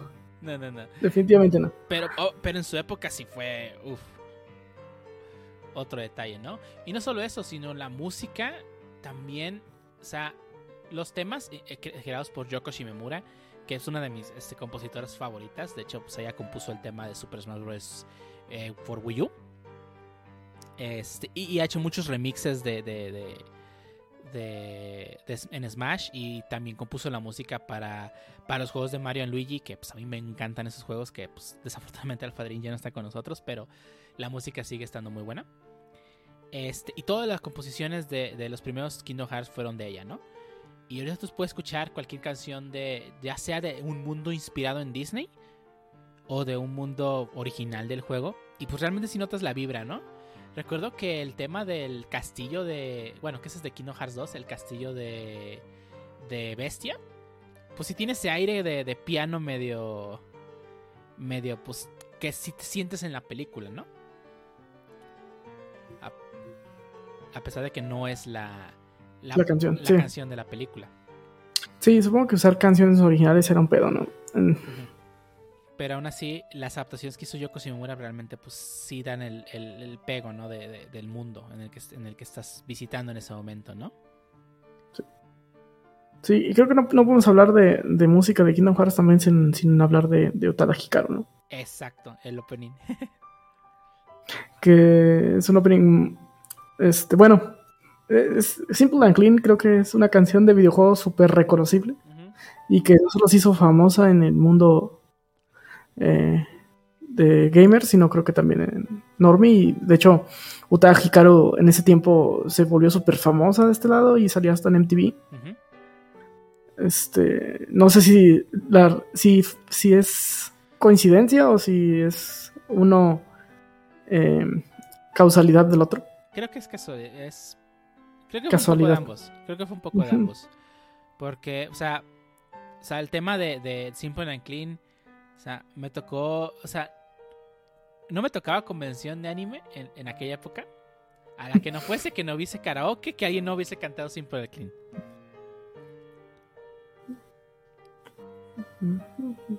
Y si la ponemos ahorita nos, nos, nos tira el ratón todo, pero. pero sí, es así, Simple and Clean. Y- Ay, güey, se me olvidó el nombre de la, de la del Kingdom Hearts 2. ¿Cómo se llama? Hikari. No. Siempre se me olvida a mí también. Sí, siempre a mí se me olvida. Es que, es que no, es que no está tan chida como la del 1. como Simple and Clean. No, sí, es- está buena, pero no está tan, tan buena. No está tan buena. Y tanto así, o sea, Simple and Clean. está- Sanctuary. Sanctuary, cierto, Sanctuary. Simple and Clean es tan buena que la reutilizan miles de miles de veces en todos los juegos. Pues Es que se convirtió en el leitmotiv, ¿no? Ajá, exacto. Como en el. O sea, creo que es el leitmotiv prácticamente de Sora y, y Katie, ¿no? Ujú, Se cae siempre que salen juntos suena Simple alguna versión de, de Simple and Clean. Ajá, o la versión instrumental que se llama Hikari. Ajá. Que de hecho es, es- Sí. es el tema con el que presentaban a Sora en el tráiler de Smash. Que no va a salir en el juego. Pero pues. Es- este, sí, la canción está representativa que pues, es el leitmotiv de, de la coprotagonista, ¿no? Sí. Pero pues, o sea. Hay temas buenísimos en todo Kingdom Hearts. Y, y te digo, o sea. No solamente el hecho de que vieras los mundos de Disney creados fielmente. Hasta donde la tecnología no lo permitía. En un videojuego. Y que la música fuese tan. Este. llamativa y, y que sí en verdad te representaba el mundo. O sea, veías el mundo de Hércules con ese esas fanfarias de, de, de que te de cosas épicas. Es que era, era, era un RPG japonés con tus personajes de Disney. O sea, bueno, eso es prácticamente, pero. O sea, realmente es un juego que sí se siente de Disney, pero también se, se siente como un RPG japonés. O sea, el, el- el mix que hicieron realmente como un producto de dos culturas diferentes, que es una- un producto muy, muy gringo, que es Disney, y un producto muy, muy japonés, que son los JRPGs. Realmente pues, supieron cómo combinarlo y que se sienta como los dos. O sea, tú, tú juegas Kingdom Hearts y lo sientes como sí, es un producto de Disney y se siente como tal, pero también es un producto ja- totalmente japonés y también se siente como tal. Así es, y, y no es únicamente que, o sea, que, que se vea bonito, que se escuche espectacular, sino que también la jugabilidad en su momento fue muy buena. Pues creo que es el, el, el action RPG pues que más se siente mo- moderno, ¿no? De ese tiempo. Sí, sí, de aquel tiempo. Y que sentó muchas bases para muchos ser JRPGs. Tanto así que ya los Final Fantasy después de Kingdom Hearts empezaron a hacer action RPGs. Creo que eh, por aquella época salió el Final Fantasy XI, que es un MMO. Y luego ya salió el, Night, el Lightning. eh, Final Fantasy XIII Lightning Returns, algo así, ¿no? Que es el, el Final Fantasy. eh, que el primer Final Fantasy que implementa. Que es las un poco más acciones, ¿no? Pues te puedes mover. Te puedes Digo, mover. no, tú no podías tal cual, como Action RPG, pero ya te podías mover. Y ya después salió el, el 14, que es un MMO, o sea que no vale.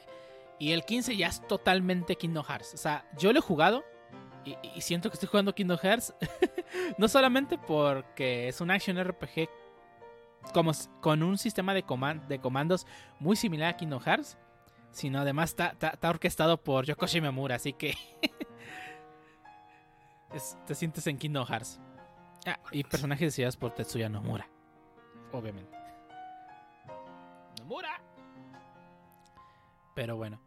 eh, o sea, todo, todo fue genial de ese Kingdom Hearts. O sea, fue un juego muy bien hecho. Y sus secuelas, pues, eh, a pesar de que yo siento que van en declive. Yo, insisto, el, el Memory de mis juegos favoritos. Pero pues, no, no, no deja de pecar en que es la misma historia. Es, es, es un retelling a- al... O sea, es lo más parecido a un reca- una recapitulación hecha a juego. la verdad. Este, y el 2, a pesar de que mecánicamente me parece el mejor, incluso más que el 3, eh, pues realmente la historia ya empieza a decaer en calidad, ¿no? O sea, no estoy diciendo que la historia del 1 sea súper espectacular, no, la verdad es que la, historia del 1 es muy simple y va al grano y, y- y el gameplay lleva el juego. Y, y los mundos es lo que te lleva a explorar. Ah, es que estoy en el mundo de. bueno, de iba a decir de Aladdin, pero a mí es el men- mundo que menos me gusta. Eh, De, de Nightmare Before Christmas o el de eh, El Tarzán. de Tarzán, el Tarzán casi no me gusta. ¿Perdón? Me de Tarzán me pierdo muy fácil. Sí, de hecho no está tan chido. Y, y- y ya no ha habido Tarzán nunca más, más que en el primer Kingdom Hearts por derechos de autor.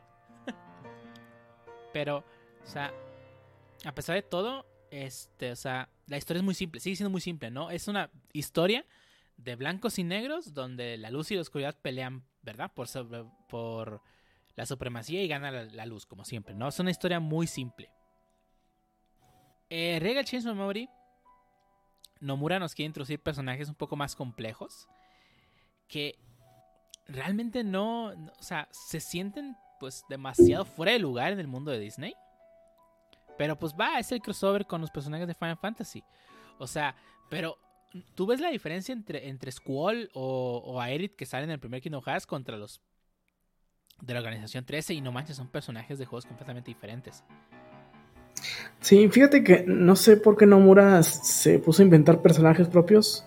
Hubiera estado bien que pues, todos los malos o todos los fueran personajes tanto de otros Final Fantasies o, o de Disney. Yo sé por qué. Digo, ah, me gustaba mucho el, por ejemplo, en el 1 todos los malos fueran de, de Final Fantasy o, o de Disney. Sí. Pues Maléfica era quien llevaba los hilos al final de cuentas en, la, Ajá. en el primer juego. Sí, es, este, es como la villana suprema de Disney, ¿no? Bueno, antes de que la redimiera Disney en sus, en sus películas live action, pues es tu historia. Y, y bueno, ya en el Kingdom Hearts 2, pues ya no. Los villanos ya no son tanto de Disney. Ya son, pues, otros personajes originales de la serie. Que siento que Nomura les quiso dar una profundidad que no tiene. o que no tiene cabida en una historia de ese tipo. Porque empezó a sacar, con los Final Mix empezó a saca- sacar reportes secretos de cosas que supuestamente pasaron que realmente nunca viste en el juego. Y es que esos tipos de parches de, de historia es lo que en mi opinión terminó agravando Kingdom Hearts hasta el punto de que el Kingdom Hearts 3 realmente lo jugué, lo acabé y todo. Pero para mí fue un, pues ya se acá, pues pues, no, no terminó nada, no concluyó nada, no, no, no, o sea, sin dar spoilers, realmente no sentí que haya jugado Kingdom Hearts 3. A, a muy diferencia del Kingdom Hearts 2, ¿no? Donde tú sí sientes que tiene un final. Porque, pues, aceptémoslo, el primero queda en cliffhanger. Sí, era la idea, ¿no? Pero ya en el 2 ya sentiste que quedó en un final. Pero pues Nomura sacó en el Final Mix y dejó de vuelta abierto, abierto el final. Eh, sacó el Bird by Sleep, que es una precuela que está muy bueno el Bird by Sleep. O sea, es de los juegos este, de PSP que más disfruté jugar en el PSP. Porque pues, era Kingdom Hearts on the Go. Y bien hecho, o sea, no se sentía una versión eh, súper diluida como lo fue la versión de Game Boy Advance. Que, que a mí personal, digo, insisto, a mí me encanta esa versión. Pero comparada con, con lo que fue Beer by Sleep, pues, realmente se nota que es una versión diluida de lo que fue Kingdom Hearts para consolas. Sí. Sí, sí. Y pues ya luego Drift Drop Distance, el Kingdom Hearts 2.8 eh, Final, Chapter Prologue, el 0.2 Fragmentary Passage. El, o sea, sonará que estoy inventando bullshit, pero no. Me perdiste. Sí. Este. Este, Kingdom Hearts también se, caracterizó por tener estos nombres ridículamente complicados. Eh, tanto así que, que, que en el Kingdom Hearts 3 hay una parte donde el juego lo nombran Kingdom Hearts 2.9 solo por For the Lulz, ¿no? Porque pues no, ya, ya es demasiado. Eh, pero sí, este, empezaron a sacar muchas cosas y pues al final de cuentas todo converge en el Kingdom Hearts 3 y yo insisto, realmente no sentí que haya jugado un Kingdom Hearts 3, sentí que volví a jugar otros juegos intermedios. Sí, o sea, no... Pues supongo que no se atrevió a cerrarlo, no sé si está esperando a sacar otro en algún momento. Es que el, problema... Y, yo, entiendo que ese problema viene mucho de, de, muchos de muchas cosas japonesas, pero el no, el no cerrar nada hace que me deje interesar las cosas, ¿no? Porque, o sea, pasan y pasan cosas, salen y salen personajes, pero no, no concluye nada. Y, solamente, y los parches, y los juegos parche que saca, porque a fin de cuentas Kingdom Hearts HD eh, 1.5 Remix es un parche para Kingdom Hearts 1. este, pues lo único que hace es, en lugar de, ah, es que pasó esto con ese personaje y ya es, no, deja más cosas abiertas. Muy, mucho, mucha diferencia a como, por ejemplo, este, yo, he hablado, me gusta mucho One Piece en cuanto a historia, ¿no? Siento que es de las historias mejor escritas que hay en el mundo del, manga. Y lo que me gusta mucho es que a pesar de que hay un, hay un misterio grande en general, que pues es, el misterio de qué es el, tesoro, ¿no? Y, y, cómo llegar a él, todo eso pues que Oda nos abre, nos muestra personajes, nos abre situaciones y nos las va concluyendo arco con arco. No es de que, ah, mira, ¿te este personaje? Salió aquí y, y, Ah, pero te voy a contar qué hace ese personaje mil años después. Y, ah, no, ¿te acuerdas de ese personaje? Ah, lo que tú no sabías es que bla, bla. Y eso hace mucho Nomura. Nomura, en lugar de, de, mostrarme un personaje, contarme su pasado y, y cerrarme algunas tramas con él, lo que hace es hablarme de él, no contarme su pasado y dejar incógnitas de él y nunca volverlo a presentar. Cosa que pues hace que me deje, interés, deje de dar interés, ¿no? Y es lo que comentaba alguna vez con la teoría que tiene Stephen King de la salchicha, ¿no? Que es que te trae el perro con la salchicha, lo traes correteando de atrás de la salchicha, pero si nunca le das de esa salchicha, pues aquí está tu salchicha, ten y ya se la come y ah, mira, pero aquí tengo otra mejor. Y es estarle cerrando constantemente tramas que abriste para que siga teniendo interés en qué le vas a dar siguiente, ¿no? Y, Nomura solamente nos tiene con la salchicha frente a nosotros, pero nunca nos las da. Sí, es, es, abrir misterios, pero conforme va avanzando la trama y cerrando esos misterios, pero ir creando otros. exactamente. ¿Perdón, Pancho? Oh, boy, estoy empezando a tener flashbacks del niño y él no ah. muere. Ay, no, mis miedos se volvieron realidad. Digo, es el, es el problema Lost, ¿no? Es, exacto, es el problema que tiene Lost. Que, al, tantos... al inicio fue muy interesante la primera temporada de que abrió muchos, muchas preguntas, ¿no? Y era un quiero saber, quiero saber. yo, lo estaba viendo en tele abierta y al final de cuentas, pues ya fue tanto que pues ya, perdí el rastro. Y luego la 2 no cerró nada, la 3 no cerró nada, y así nunca cerró nada.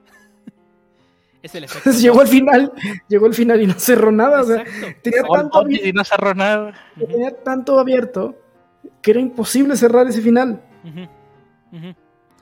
Y es, es lo que insisto, es cuando un buen escritor hace cosas. O sea, vamos al ejemplo de, de J.K. Rowling, por ejemplo.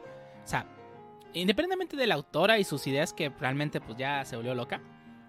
Sí, sí. Este, los libros, o sea, tú puedes leer cualquier libro independiente y te cuenta todo lo suficiente para cerrar la trama del libro. Sin ningún problema. Que sí, está el... ¿Qué va a pasar con Voldemort? No sé. Pero la historia del libro me lo cerró. ¿Qué va a pasar Sí, con sea, ese personaje? Este, esa- Pasó esto y después de eso, quién sabe. Hay unos misterios que son como de la saga y que probablemente te va a ir, te va a ir dando pedacitos en cada, cada libro. De, eh, ok, del, del, este, del pasado de Voldemort, ¿no? ¿Y por qué esto? ¿Y por qué Voldemort es así? Todo eso te lo va dando así a cuentagotas a lo largo de la saga. Pero en cada libro crea unos misterios, ¿no? Por ejemplo, ¿quién es el príncipe mestizo? Y e- eso es- la trama principal del príncipe mestizo, por cierto. Sí. Pero te lo resuelve ahí. Y no te lo deja inconcluso. Y no te lo dijo incluso. Tú sabes quién es el príncipe mestizo al final del libro del príncipe mestizo. Es que, y, y te da así poquitas cosas de, de unas tramas que, que va llevando durante toda la saga, pero te crea otras que sí te pueda resolver dentro de ese libro para que no sientas que no leíste nada, o sea, que no, No pasó que nada nada. más, que no pasó nada. Exactamente. Y es lo que yo insisto que pasa mucho con, con Kingdom Hearts y con, y con los juegos de Nomura en general.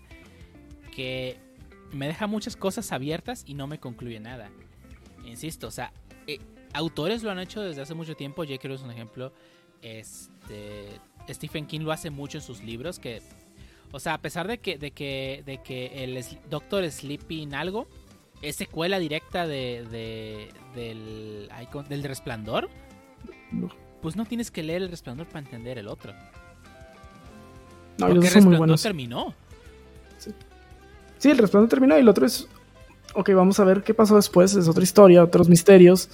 Y. Pues. Otra trama.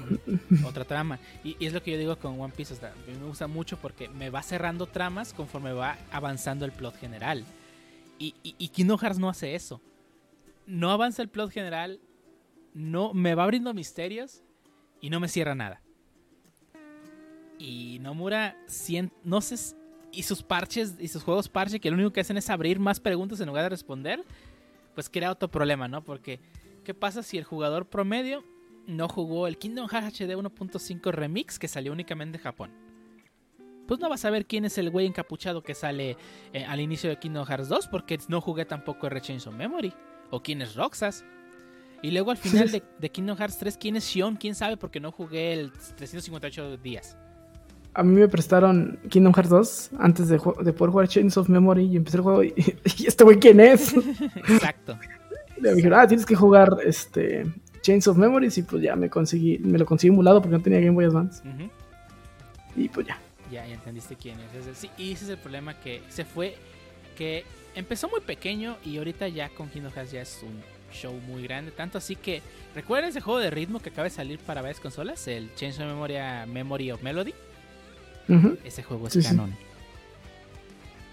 O sea que en La el canon está. La historia que cuentan ahí es canon dentro de la serie. Y si no lo jugaste, no vas a entender probablemente lo que venga en el próximo Kingdom Hearts.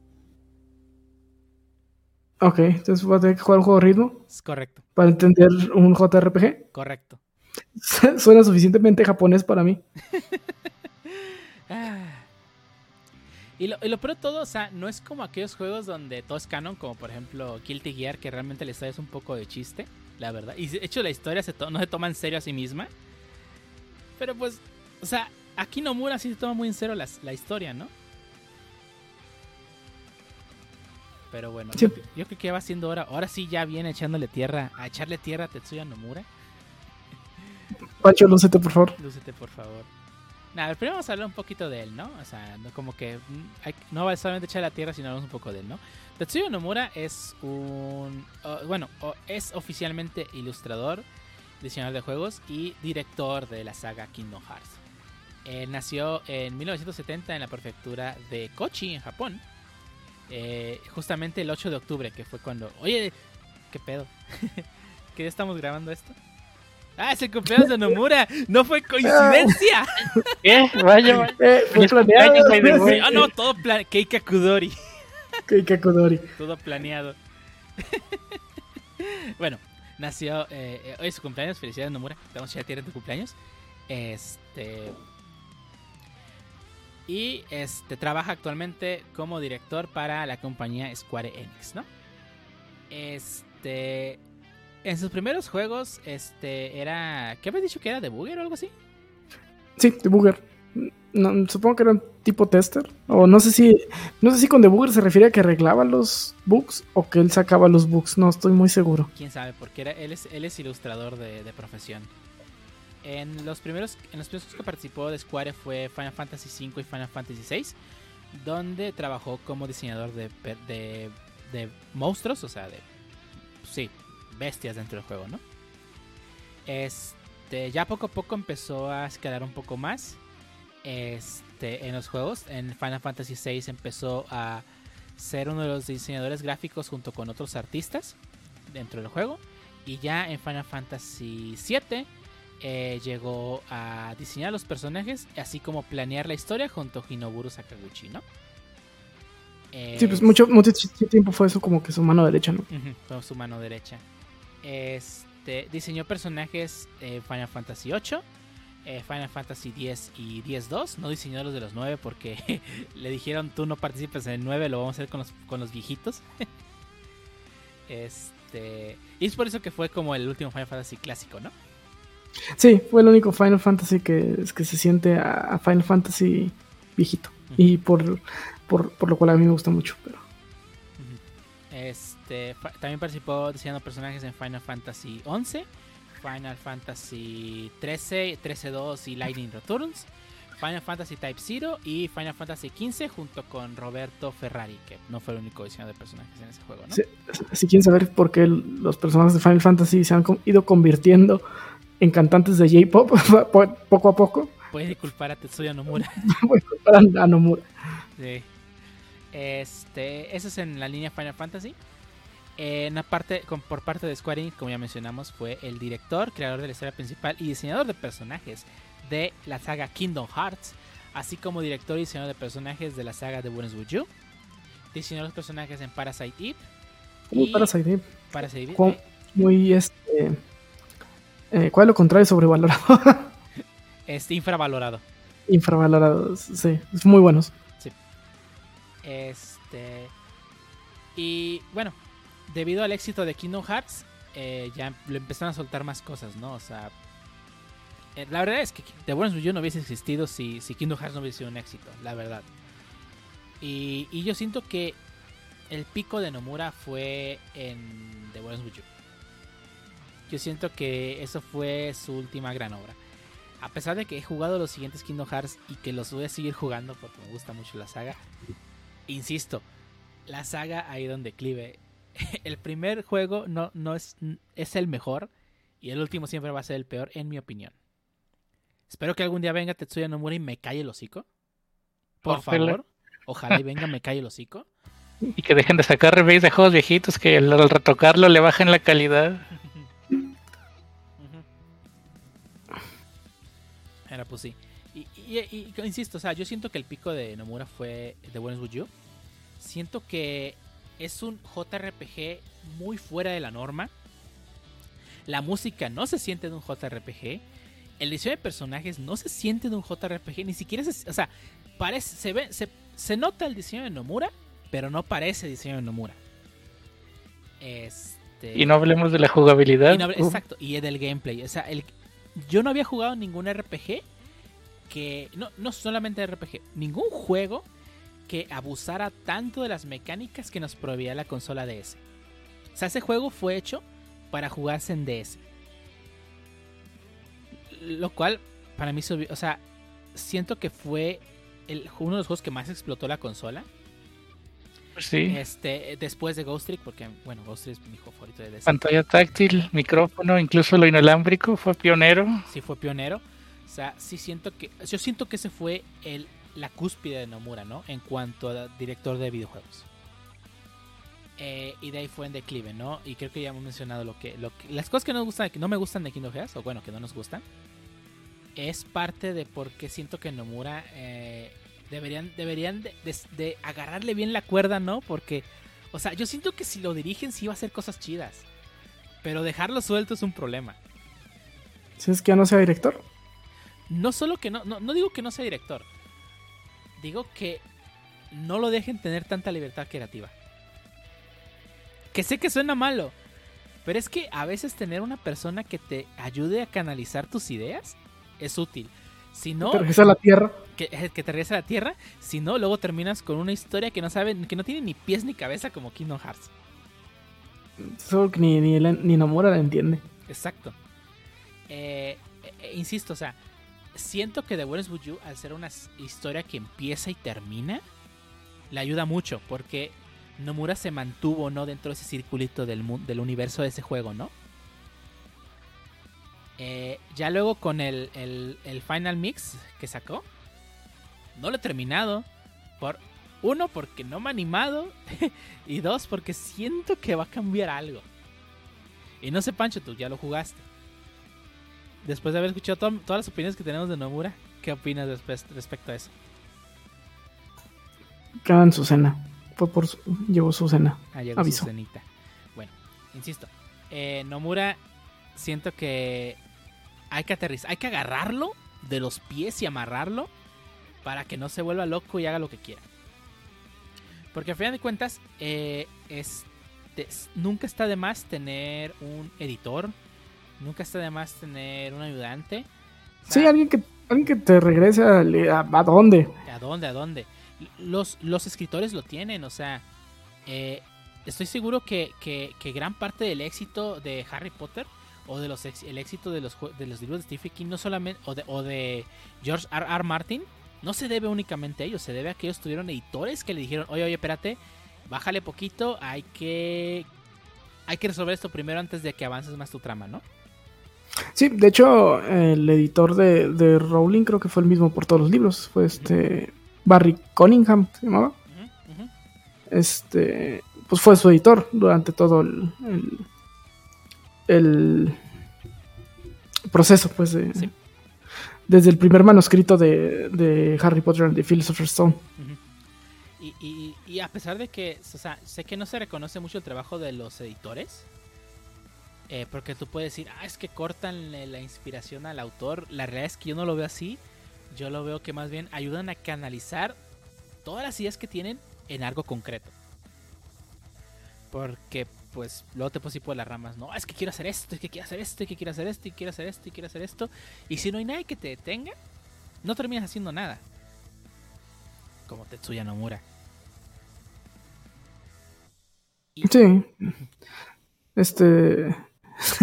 o, o ¿Cómo se llama el último libro de. Bueno, el- esta novela que Rowling nomás firmó como que sí, sí, dame dinero. ¿La de Robert, Robert Callaghan? ¿O la de, Es- de Castle Vacancy? No, no, la de la que sí es de Harry Potter, el 8. Ah, la del... Ay, no me acuerdo ni cómo se llama. Y ahí lo Ah, tengo, el pinche libro. Yo también aquí lo tengo, es tan malo que. Eh, sí, está malísimo. Ay, no. La primera vez que lo leí, siento que fue más mi fanatismo de Harry Potter que me cegó. Pero me pareció bien. La segunda leída ya no lo aguanté. Es, que es, es que es un fanfic. Ujú. Léelo, es un fanfic. Es un fanfic malo. Y sí, es un fanfic y mal hecho. Y mal hecho. Que, que se pasa las reglas que estableció la, la saga por los. Ey, que el giratiempo, pues hay un giratiempo más, más chingón. Que, que, que no, que, que esa magia es más chingona. Cosas así. Sí, no. Sí, no. No, no, qué, qué feo libro. Ese no existe. No existe. Son se papás. en el 7, no importa nada. Pero sí, o sea, al final de cuentas.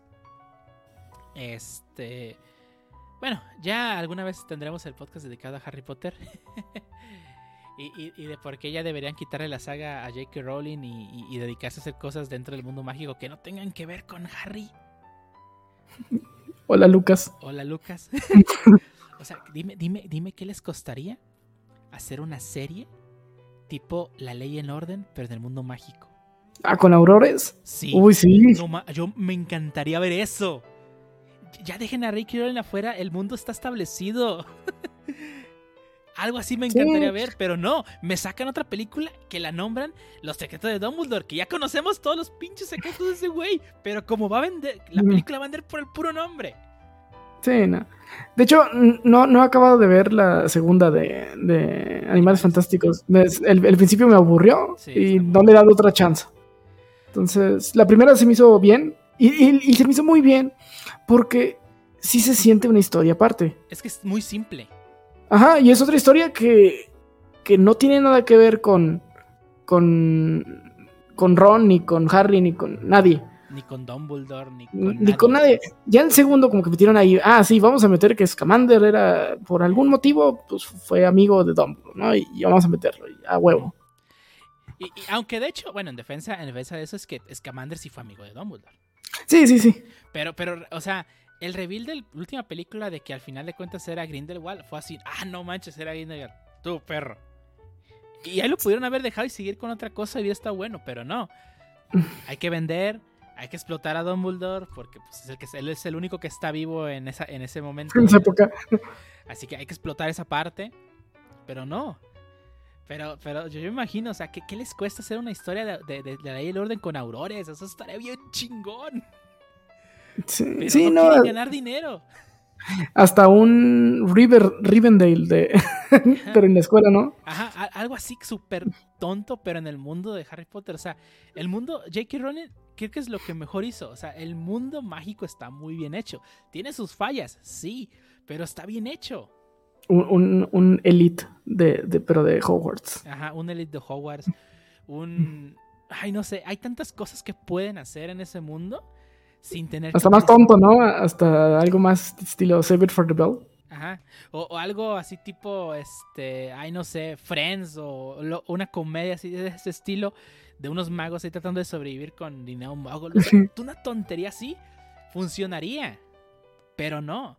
Les da miedo arriesgarse y pues hay que explotar a Dumbledore, hay que explotar a tus personajes, ¿no? Y, y, y Nomura hace lo mismo. Y volviendo a, Nomura, pues Nomura hace eso. Eso. Exactamente eso es lo que hace. Este, o sea, The Buenos Guyo fue muy chingón como juego. Abrió y terminó súper bien. La historia fue muy bien escrita. Y, y empezó y terminó. Y para mí fue genial. El Final Miss agrega cosas. El Neo no lo quiero jugar. Sí lo voy a jugar. Pero Las tengo- cosas agregadas están desde el port de, de iOS, que fue solo remix, y fue donde le agregaron el capítulo adicional. Ejejeje. Fue donde dejaron cabos sueltos a propósito. Ajá. Y luego en el, en el Final Mix agregaron más. Agregaron más y dejaron más cabos sueltos. Ay, no. Y con el Neo uno que otro como que no conectó muy bien, Mm. desde mi punto de vista. Y pues Y eso es lo que digo, o sea, no tenía que explotarme otros, o sea, ¿por qué no me hace otra historia de otro, de otro juego de la parca? O sea, ya fue la historia de Neku, ya déjalo. Ya fue la historia de Shiki, ya déjalos en paz.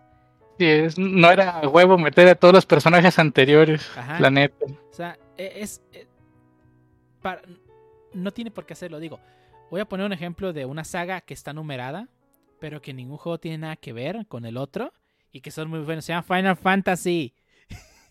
La casa de donde está Nomura tiene juegos muy buenos que son. No son secuela directa. Hay unos que sí. Secuela directa y son muy buenos Bueno, porque los empiezan y no. terminan. Los numerados no. Los numerados no. Este, o sea, son independientes. No tienen, no, Final Fantasy VII no tiene nada que ver con el 8. De hecho, eso de, de, de hacer secuelas de los Final Fantasy no existía hasta que llegó, ¿saben quién? Nomura. Porque Con Final Fantasy X2. O su, o su fábula Nova Crystallis y, y que, ah, vamos a sacar el Dirger Cerberus, la película Advent Children. Chingo de cosas que. Ah, no. o sea, ¿qué le cuesta, qué le cuesta haber sacado otro, otro de Buenos With You con otro juego de la, otro juego de la parca? Con otros personajes y, y ya. Es lo que insisto, o sea, no tienen por qué explotar a los personajes. Hubieran contado la historia de la otra ciudad, la que hicieron teaser en Final Remix. Ah, No ya- tenía por qué hacer cebolla de nuevo Exacto. y dejar más cabos sueltos, no. No, es lo que yo digo, o sea, es lo que no me gusta de Nomura. Y alguien debe de tenerlo porque eso está pasando con los Final Fantasy. Eso está pasando con los... Eso pasa con Kingdom Hearts. Y ya le pasó The One is With You, ¿no? Y, y, y- y, pues no, no está chido, o sea. O sea, yo estoy seguro que si, si agarran a Nomura y lo encadenan, no, no lo encadenan, pero si le ponen a alguien que le, que le baje los humos un poquito, a que mira, cálmate y haz algo concreto, hace cosas bien chidas. Kingdom Hearts, el primero es muy bueno. De buenos yo el primero es buenísimo. Este, nomás hay que bajarle poquito, que lo bajen de su novecita. Ay, no. Pero bueno, mucho, mucho. Eh, Feliz cumpleaños, Nomura. Ay, no. Pero, bueno, este. Otra cosa que también. Digo, me gusta, me gusta quejarme porque es divertido, no porque en verdad lo encuentre malo. Son los diseños de Nomura. Eh, creo que ya les había pasado al Batman de Nomura. sí. Que ese güey es Terra de Kingdom Hearts 2. La Catwoman de Nomura que, que tiene una armadura tan impráctica que no le cubre los puntos vitales. Déjame pongo una armadura que me descubra donde, justamente donde va mi corazón. Para que una flecha me atraviese. Bueno, es que tú no tienes algo ahí, pero, pero bueno. ¿Qué? Ahí donde está tu corazón no tienes nada de interés. Ah, ese es un Harless. O sea, no, esas armaduras de Nomura que nomás te cubre. O sea, y no es únicamente para las mujeres. Las armaduras de Nomura, si se fijan, nomás cubren los brazos y no cubre el pecho. Fíjense bien, fíjense las armaduras de Nomura. Son escamas que cubren a cierta parte del estómago, pero dejan el estómago libre. No sé por qué. Si de seguro te van a pegar de ladito con un estoque, ¿verdad? O una lanza. No, no. Te dan en el estómago. También su, obsesión que tiene con los cinturones y los cierres. O sea, Sora. Pues como que se controló tantito en el Nio. No, no todas tienen ni cinturones ni, ni cierres. Bueno, pues algo le bajó. Pero tienen, tienen la tendencia a tener ropa suelta y capuz, bueno, como, como sacos muy largos que le llegan hasta las rodillas. También le Esa es la hacer eso. tendencia.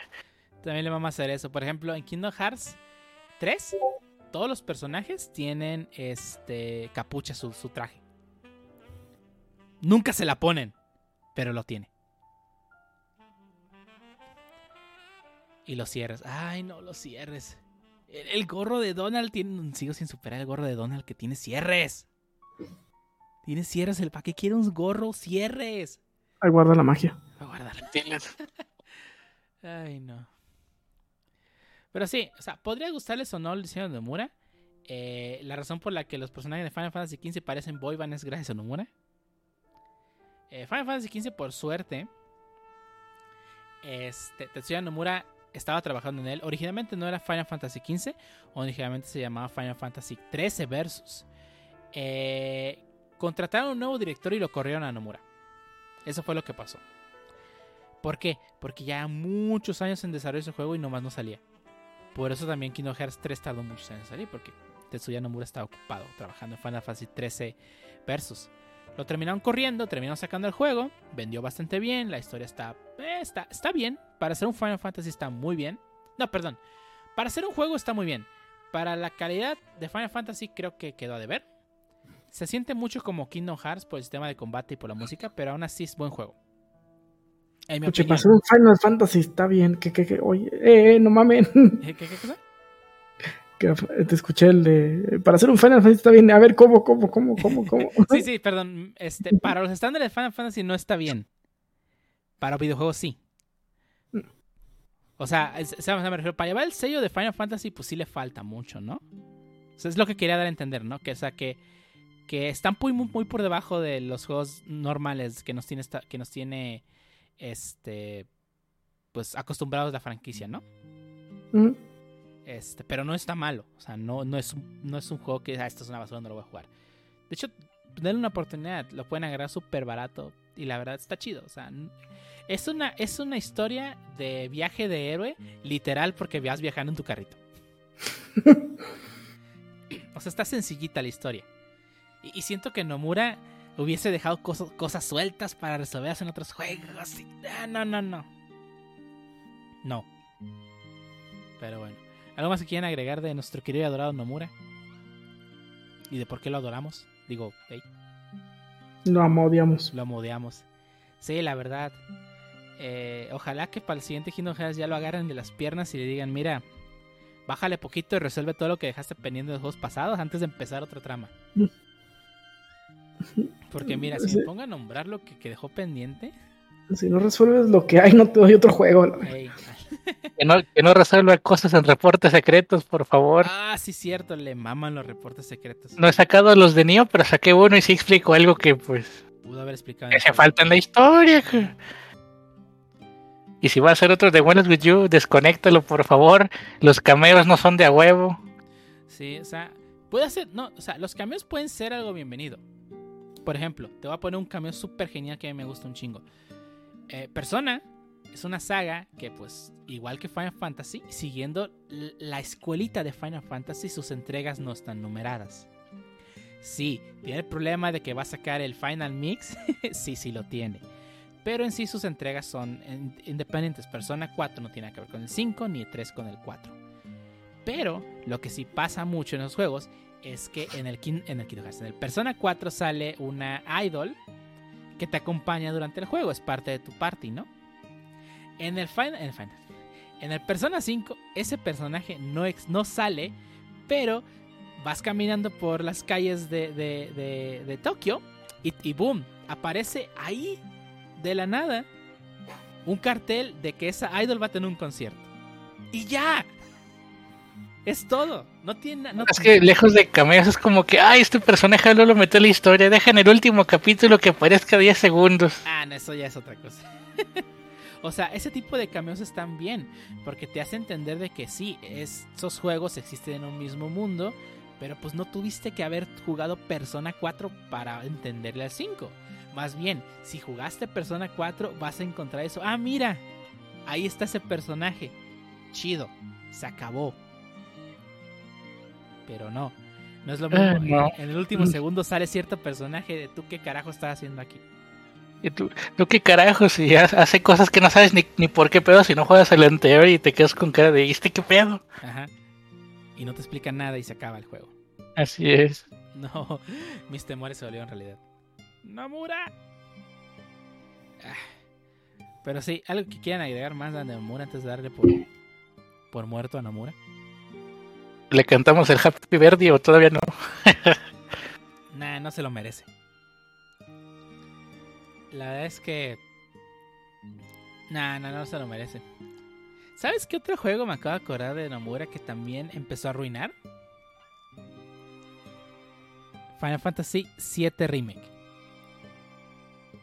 Yo no lo he jugado, pero he hablado con personas que sí lo han jugado. Y Nomura cambió la historia. Bueno, es poco spoiler, no sé si les agüita. Suéltalo, no lo voy a jugar. No sé, de ninja. Suéltalo, para cuando lo juegue ya me, ya me se me olvidó. Ok. Este. Y pues bueno, también para los que nos escuchan, si quieren, si no quieren el spoiler, le pueden cortar aquí. Pero en Final Fantasy VII hay un personaje llamado Zack. Que pues muere protegiendo a Cloud, ¿no? Y la historia de Final Fantasy VII empieza porque Cloud se cree Zack. O sea, se cree que él es Zack. ¿No? Para los que han jugado el 7 lo van a entender. Ujú. Zack no está muerto en el remake. Interesante. Lo cual es, ok, entonces ¿por qué Cloud tiene ese problema en el juego? Si Zack está vivo. Dale. Eso es admirar a una persona. Pues él, él es chido, déjame él. Ey, o sea, ¿No no, no, no, no, no, no, no tiene sentido. Eh, arruina al personaje de Zack, arruina al personaje de Cloud y arruina la historia. Pero bueno, ni modo. Este, y pues me acabo de acordar que Tetsuya Nomura diseñó un personaje para Xenoblade Chronicles 2. Tú, Pancho, le sabes que es Toma, ¿no? ¿No has jugado tú? Eh, No he jugado Torna, no he jugado el 2. Ujú, Pero sí, sí vi que diseñó personajes para Torna. ujú. ¿A quién diseñó? Dime, para buscarlo. A Toma. Toma. De hecho, si lo ves, dices que carajos, este, este es un Cloud. Bueno, más un Cloud con el cabello de Sora. Bueno, que de por sí se A parece. ver. Pero sí es. Ay, Nomura. Y un poco. ¿Verdad que sí? Sí, no manches. Deténganlo, Nomura, por favor. Por suerte no ha participado en. O sea, des- desde que Kingdom Hearts fue un éxito y, que, y que se tardó mucho con el Final Fantasy XIII, le han estado quitando trabajo de Final Fantasy. En el 15 ya no trabajó, o sea, empezó a trabajar y se lo quitaron y ya no trabajó. El 16 va a estar dirigido por, por Yoshi P, que es el mismo director de Final Fantasy XIV, el MMO. Este, que, que, bueno, no sé, si, no sé si lo saben, pero todo el mundo ama a ese director porque salvó al juego, básicamente. Y, y si han escuchado y si han leído algo de él, saben que todo el mundo lo adora porque él es un director que sí juega su juego, o sea, casi a mismo nivel de Sakurai, este, que donde él está jugando el juego activamente y probándolo.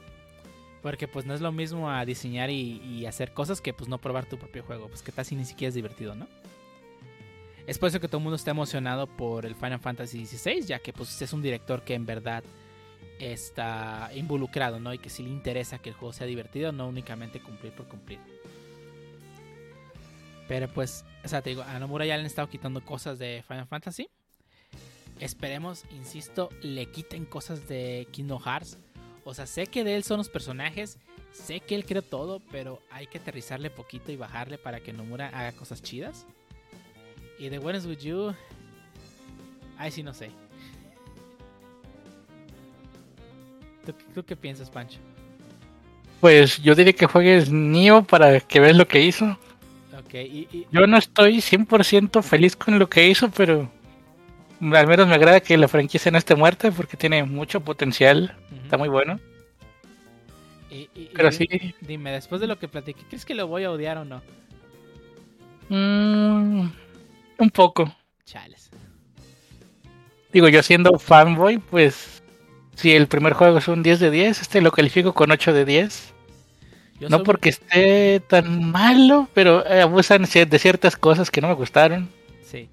Yo, yo soy muy fan del primero y tengo miedo de jugarlo. Por eso, por todo lo que comenté, tengo miedo de jugarlo.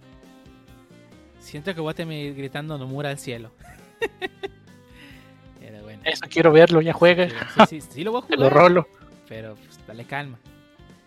Nomura. ¡Nomura! Pero bueno, ya para acabar, algo que les guste este agregar respecto, bueno, del, del tema. No, creo que ya Nomura. No, tengo nada más que decir. Nada más que decir. Y si nunca han jugado Kingdom Hearts, no soltamos tantos spoilers, por suerte. Realmente no es una historia que tú digas, uff. El programa es el primero. Así que den una chance, está muy bueno. O sea, si les gusta Disney les va a encantar. Si les gusta los JRPGs les, van a encan- les va a encantar. Incluso el soundtrack, escuchen el soundtrack, es buenísimo. De hecho, es- JRPGs, pero no me gusta Goofy. ¿Qué procede? pues, No lo es- juegues en japonés. no lo juegues en japonés. Ah, yo, Yo. Ya, pero. Yamero. Todo está no. Pero bueno. Entonces, ¿algo más que agregar a este episodio? ¿Algo que recomendaste por terminar el episodio número 71? Ah, recomendación general, sí. Eh, si les gusta el anime y otras cosas y les da codo pagar una suscripción de alguna de las que son solo de anime, contraten Amazon Prime Video. ¿Ah, sí? ¿Por? Vez le, le siguen metiendo mucho anime y mucho combinación de clásico y nuevo, clásico y nuevo. Después ver, por ejemplo, acaban de agregar, obviamente, Evangelion, que como lo vieron en podcast pasados, está todo lo de Rebuild. Acaban de agregar la nueva de Shaman King. Ah, no, la vieja de Shaman King, perdón. Esta- aquí está la vieja. En, en Netflix está la nueva, creo. Está nueva, sí. Sí, perdón. Eh, acaban de agregar Watching With You. Está Dororo, que a mí me gusta mucho. Está. Este. Ah, una sorpresa, de hecho. Está una que tenemos un chiste interno. Está El Varón Rojo. ¿A huevo está el barón rojo? A Y las cuatro, Te la las, voy a ver cuatro, nomás por el opening. las cuatro temporadas. No sé si está en latino. Pues dice audio español, pero no sé qué audio español. Mm. Está Fireworks, está Psychopath, está Saikano, está Inuyasha, está esta de El Mañana de Joe, que es, ¿cómo es en japonés? Ashita no Yo. Ashita Está- no Yo. está Ashita no Yo en la- la original. La de 1980. Nah, entonces es la segunda temporada. Mm, ah, sí, por, dice Ashita no Joe 2. Ok. Está muy buena de todos modos. La- la- Pues aquí dice que son cuatro temporadas. Mm, tendría que echar un ojo. bueno, lo agregué a mi lista. Está muy buena. Es uno de los Spokon que creó Escuelita eh, dentro del mundo del anime manga. Eh, de verdad es una historia que te da ganas de, todo, ¿no? O sea, de llorar, de reír, de alegrarte, de todo, de todo. Está muy bien hecha. La animación de los 80, 70, 80, 70, 80. Tú dirás, ah, es que es una animación muy vieja. Sí, es una animación muy vieja, pero créeme que la historia vale cada malito segundo. Está muy chingona. Vas a ver que muchos Spokons o sea, beben de Yashita no Yo. Mucho. Tanto así. O sea, tanto fue así la. la, la- el nivel de, de importancia que tuvo este, esta serie en Japón. Que uno de los personajes. Que, spoiler, no voy a decir quién. Cuando fallece. En, el- en el- en la serie. Le hicieron un funeral en la vida real. Tanto así. Está Psycho Pass también, por ejemplo. Eh, de esas nada más está temporada 3 y 4. Entonces sí no Creo está que son completo. todas. Ah, o sea, nomás está la 3 y 4, no está la 1 y la 2. Ujú. Ah, bueno. Chales. Mm, La 1 es la o sea, única buena. Está Rec- Recreators. Ujú. O sea, sí, sí tiene mucha variedad. Tanto, y lo, lo padre es que hay mucho anime viejo. Están las guerras mágicas, por ejemplo, Yu-Gi-Oh! la serie original. Ujú. Eh, Inuyashiki, que creo que es, no es tan vieja tampoco. No, es como hace dos años. Está muy buena. Está Remy, pues, quien llorar. Está Kenichi. Uf. Entonces- Es lo más fuerte de la historia. Creo que hay una buena combinación ahí entre anime muy viejo, anime clasicón y, y anime nuevo. Y sí, sí vale la pena ver anime en Amazon Prime Video. Sí. ¿Y tú, Pancho, tienes algo que recomendar? Ah, pues aprovechando que es el episodio de Nomura, Uh, no. les voy a recomendar un Shadow Drop de si les gusta The One is With You. Eh, acaban de lanzarlo toda la, todo el soundtrack de The One is With You y Neo The One is With You en la plataforma de Spotify. Así que si tienen suscripción o les gusta, o aunque no tengan suscripción, pues pásense a escucharlas, están chidas. Sí. No me había enterado hasta que el Dio me dijo. Sí, Pensé que me estaba troleando y qué, no, pues no, no, nunca las pusieron. ¿Cómo no? Ahí están. Ah, güey. Sí, yo también me sorprendí cuando lo vi. Dije, ah, esto estaba. De hecho, te pregunté porque según yo no estaba. Dije, Pues no, no, no estaba. Yo cada, más o menos cada dos meses las busca. Bueno, las buscaba. bueno, pues ya Y llegaron. encontré remixes, pero ya, ya llegaron los oficiales, ya. Ya podemos disfrutar de Y- toda la música. Sí, sí. Y creo que la- las del juego original no están en las populares, pero eh, se entiende. Neo es el que está de sensación ahorita. Ujú. Nomás la de Colin está en el puesto 7 de las más escuchadas de esos juegos. Es que Colin. Colin, claro. Les mito una llamada. mm, Un por Nintendo. Sí, sí, sí. ¿Y tú, Dio? ¿Vas a recomendar algo? Sí, como toda la semana les voy a recomendar que eh, sigan este podcast en todas las redes sociales, ya sea en Instagram, eh, Twitter o Facebook. Este, con el usuario de Stop the Voice Podcast, ahí publicamos todo lo referente al podcast, así como en las plataformas donde publicamos el episodio cada semana, ya sea eh, Anchor, YouTube, Spotify, Amazon Music, Google Podcast, Apple Podcast y espero que no se me esté faltando ninguna. Eh, ahí publicamos todos los episodios cada semana y pues nomás queda agradecer a todos que nos escucharon durante este episodio número 71, así como los que nos acompañaron durante la grabación, producción y edición del mismo. Y a ustedes nos pueden encontrar, empezamos con el Pancho. A mí me pueden encontrar en Twitter como arroba francisco-ontv. Ya casi no repito nada, puro like. Puro like, ahí se ve esos likes sucios. Ah, sí, sí. No, no me sigan si no quieren ver así esas cosas. Muy buenos likes. sí, sí. Y a ¿Y ti, Ya no- Ninja? No te puedo No, encontrar. Ahí me pueden encontrar en Twitter como Ninja Y fíjate que sí, también lo tengo muy olvidado. Entonces voy a empezar a, reti- a por lo menos a retuitear otra vez. literal al Pancho. Al Pancho. Sus likes. O al Harbo cuando empiece su stream si es que alguna vez regresa. Dejar, voy a regresar. y pues también pueden encontrar en todas las redes sociales como el usuario Lord 0 y 40 seguidos. Ahí publico tontería y media y los domingos de One Piece, claramente. Y pues ya, es todo. ¿Algo más que agregar? ¿Te da por terminado? Vámonos. Vámonos. Nomura. ¡Nomura! Vámonos antes de que Nomura venga por nosotros.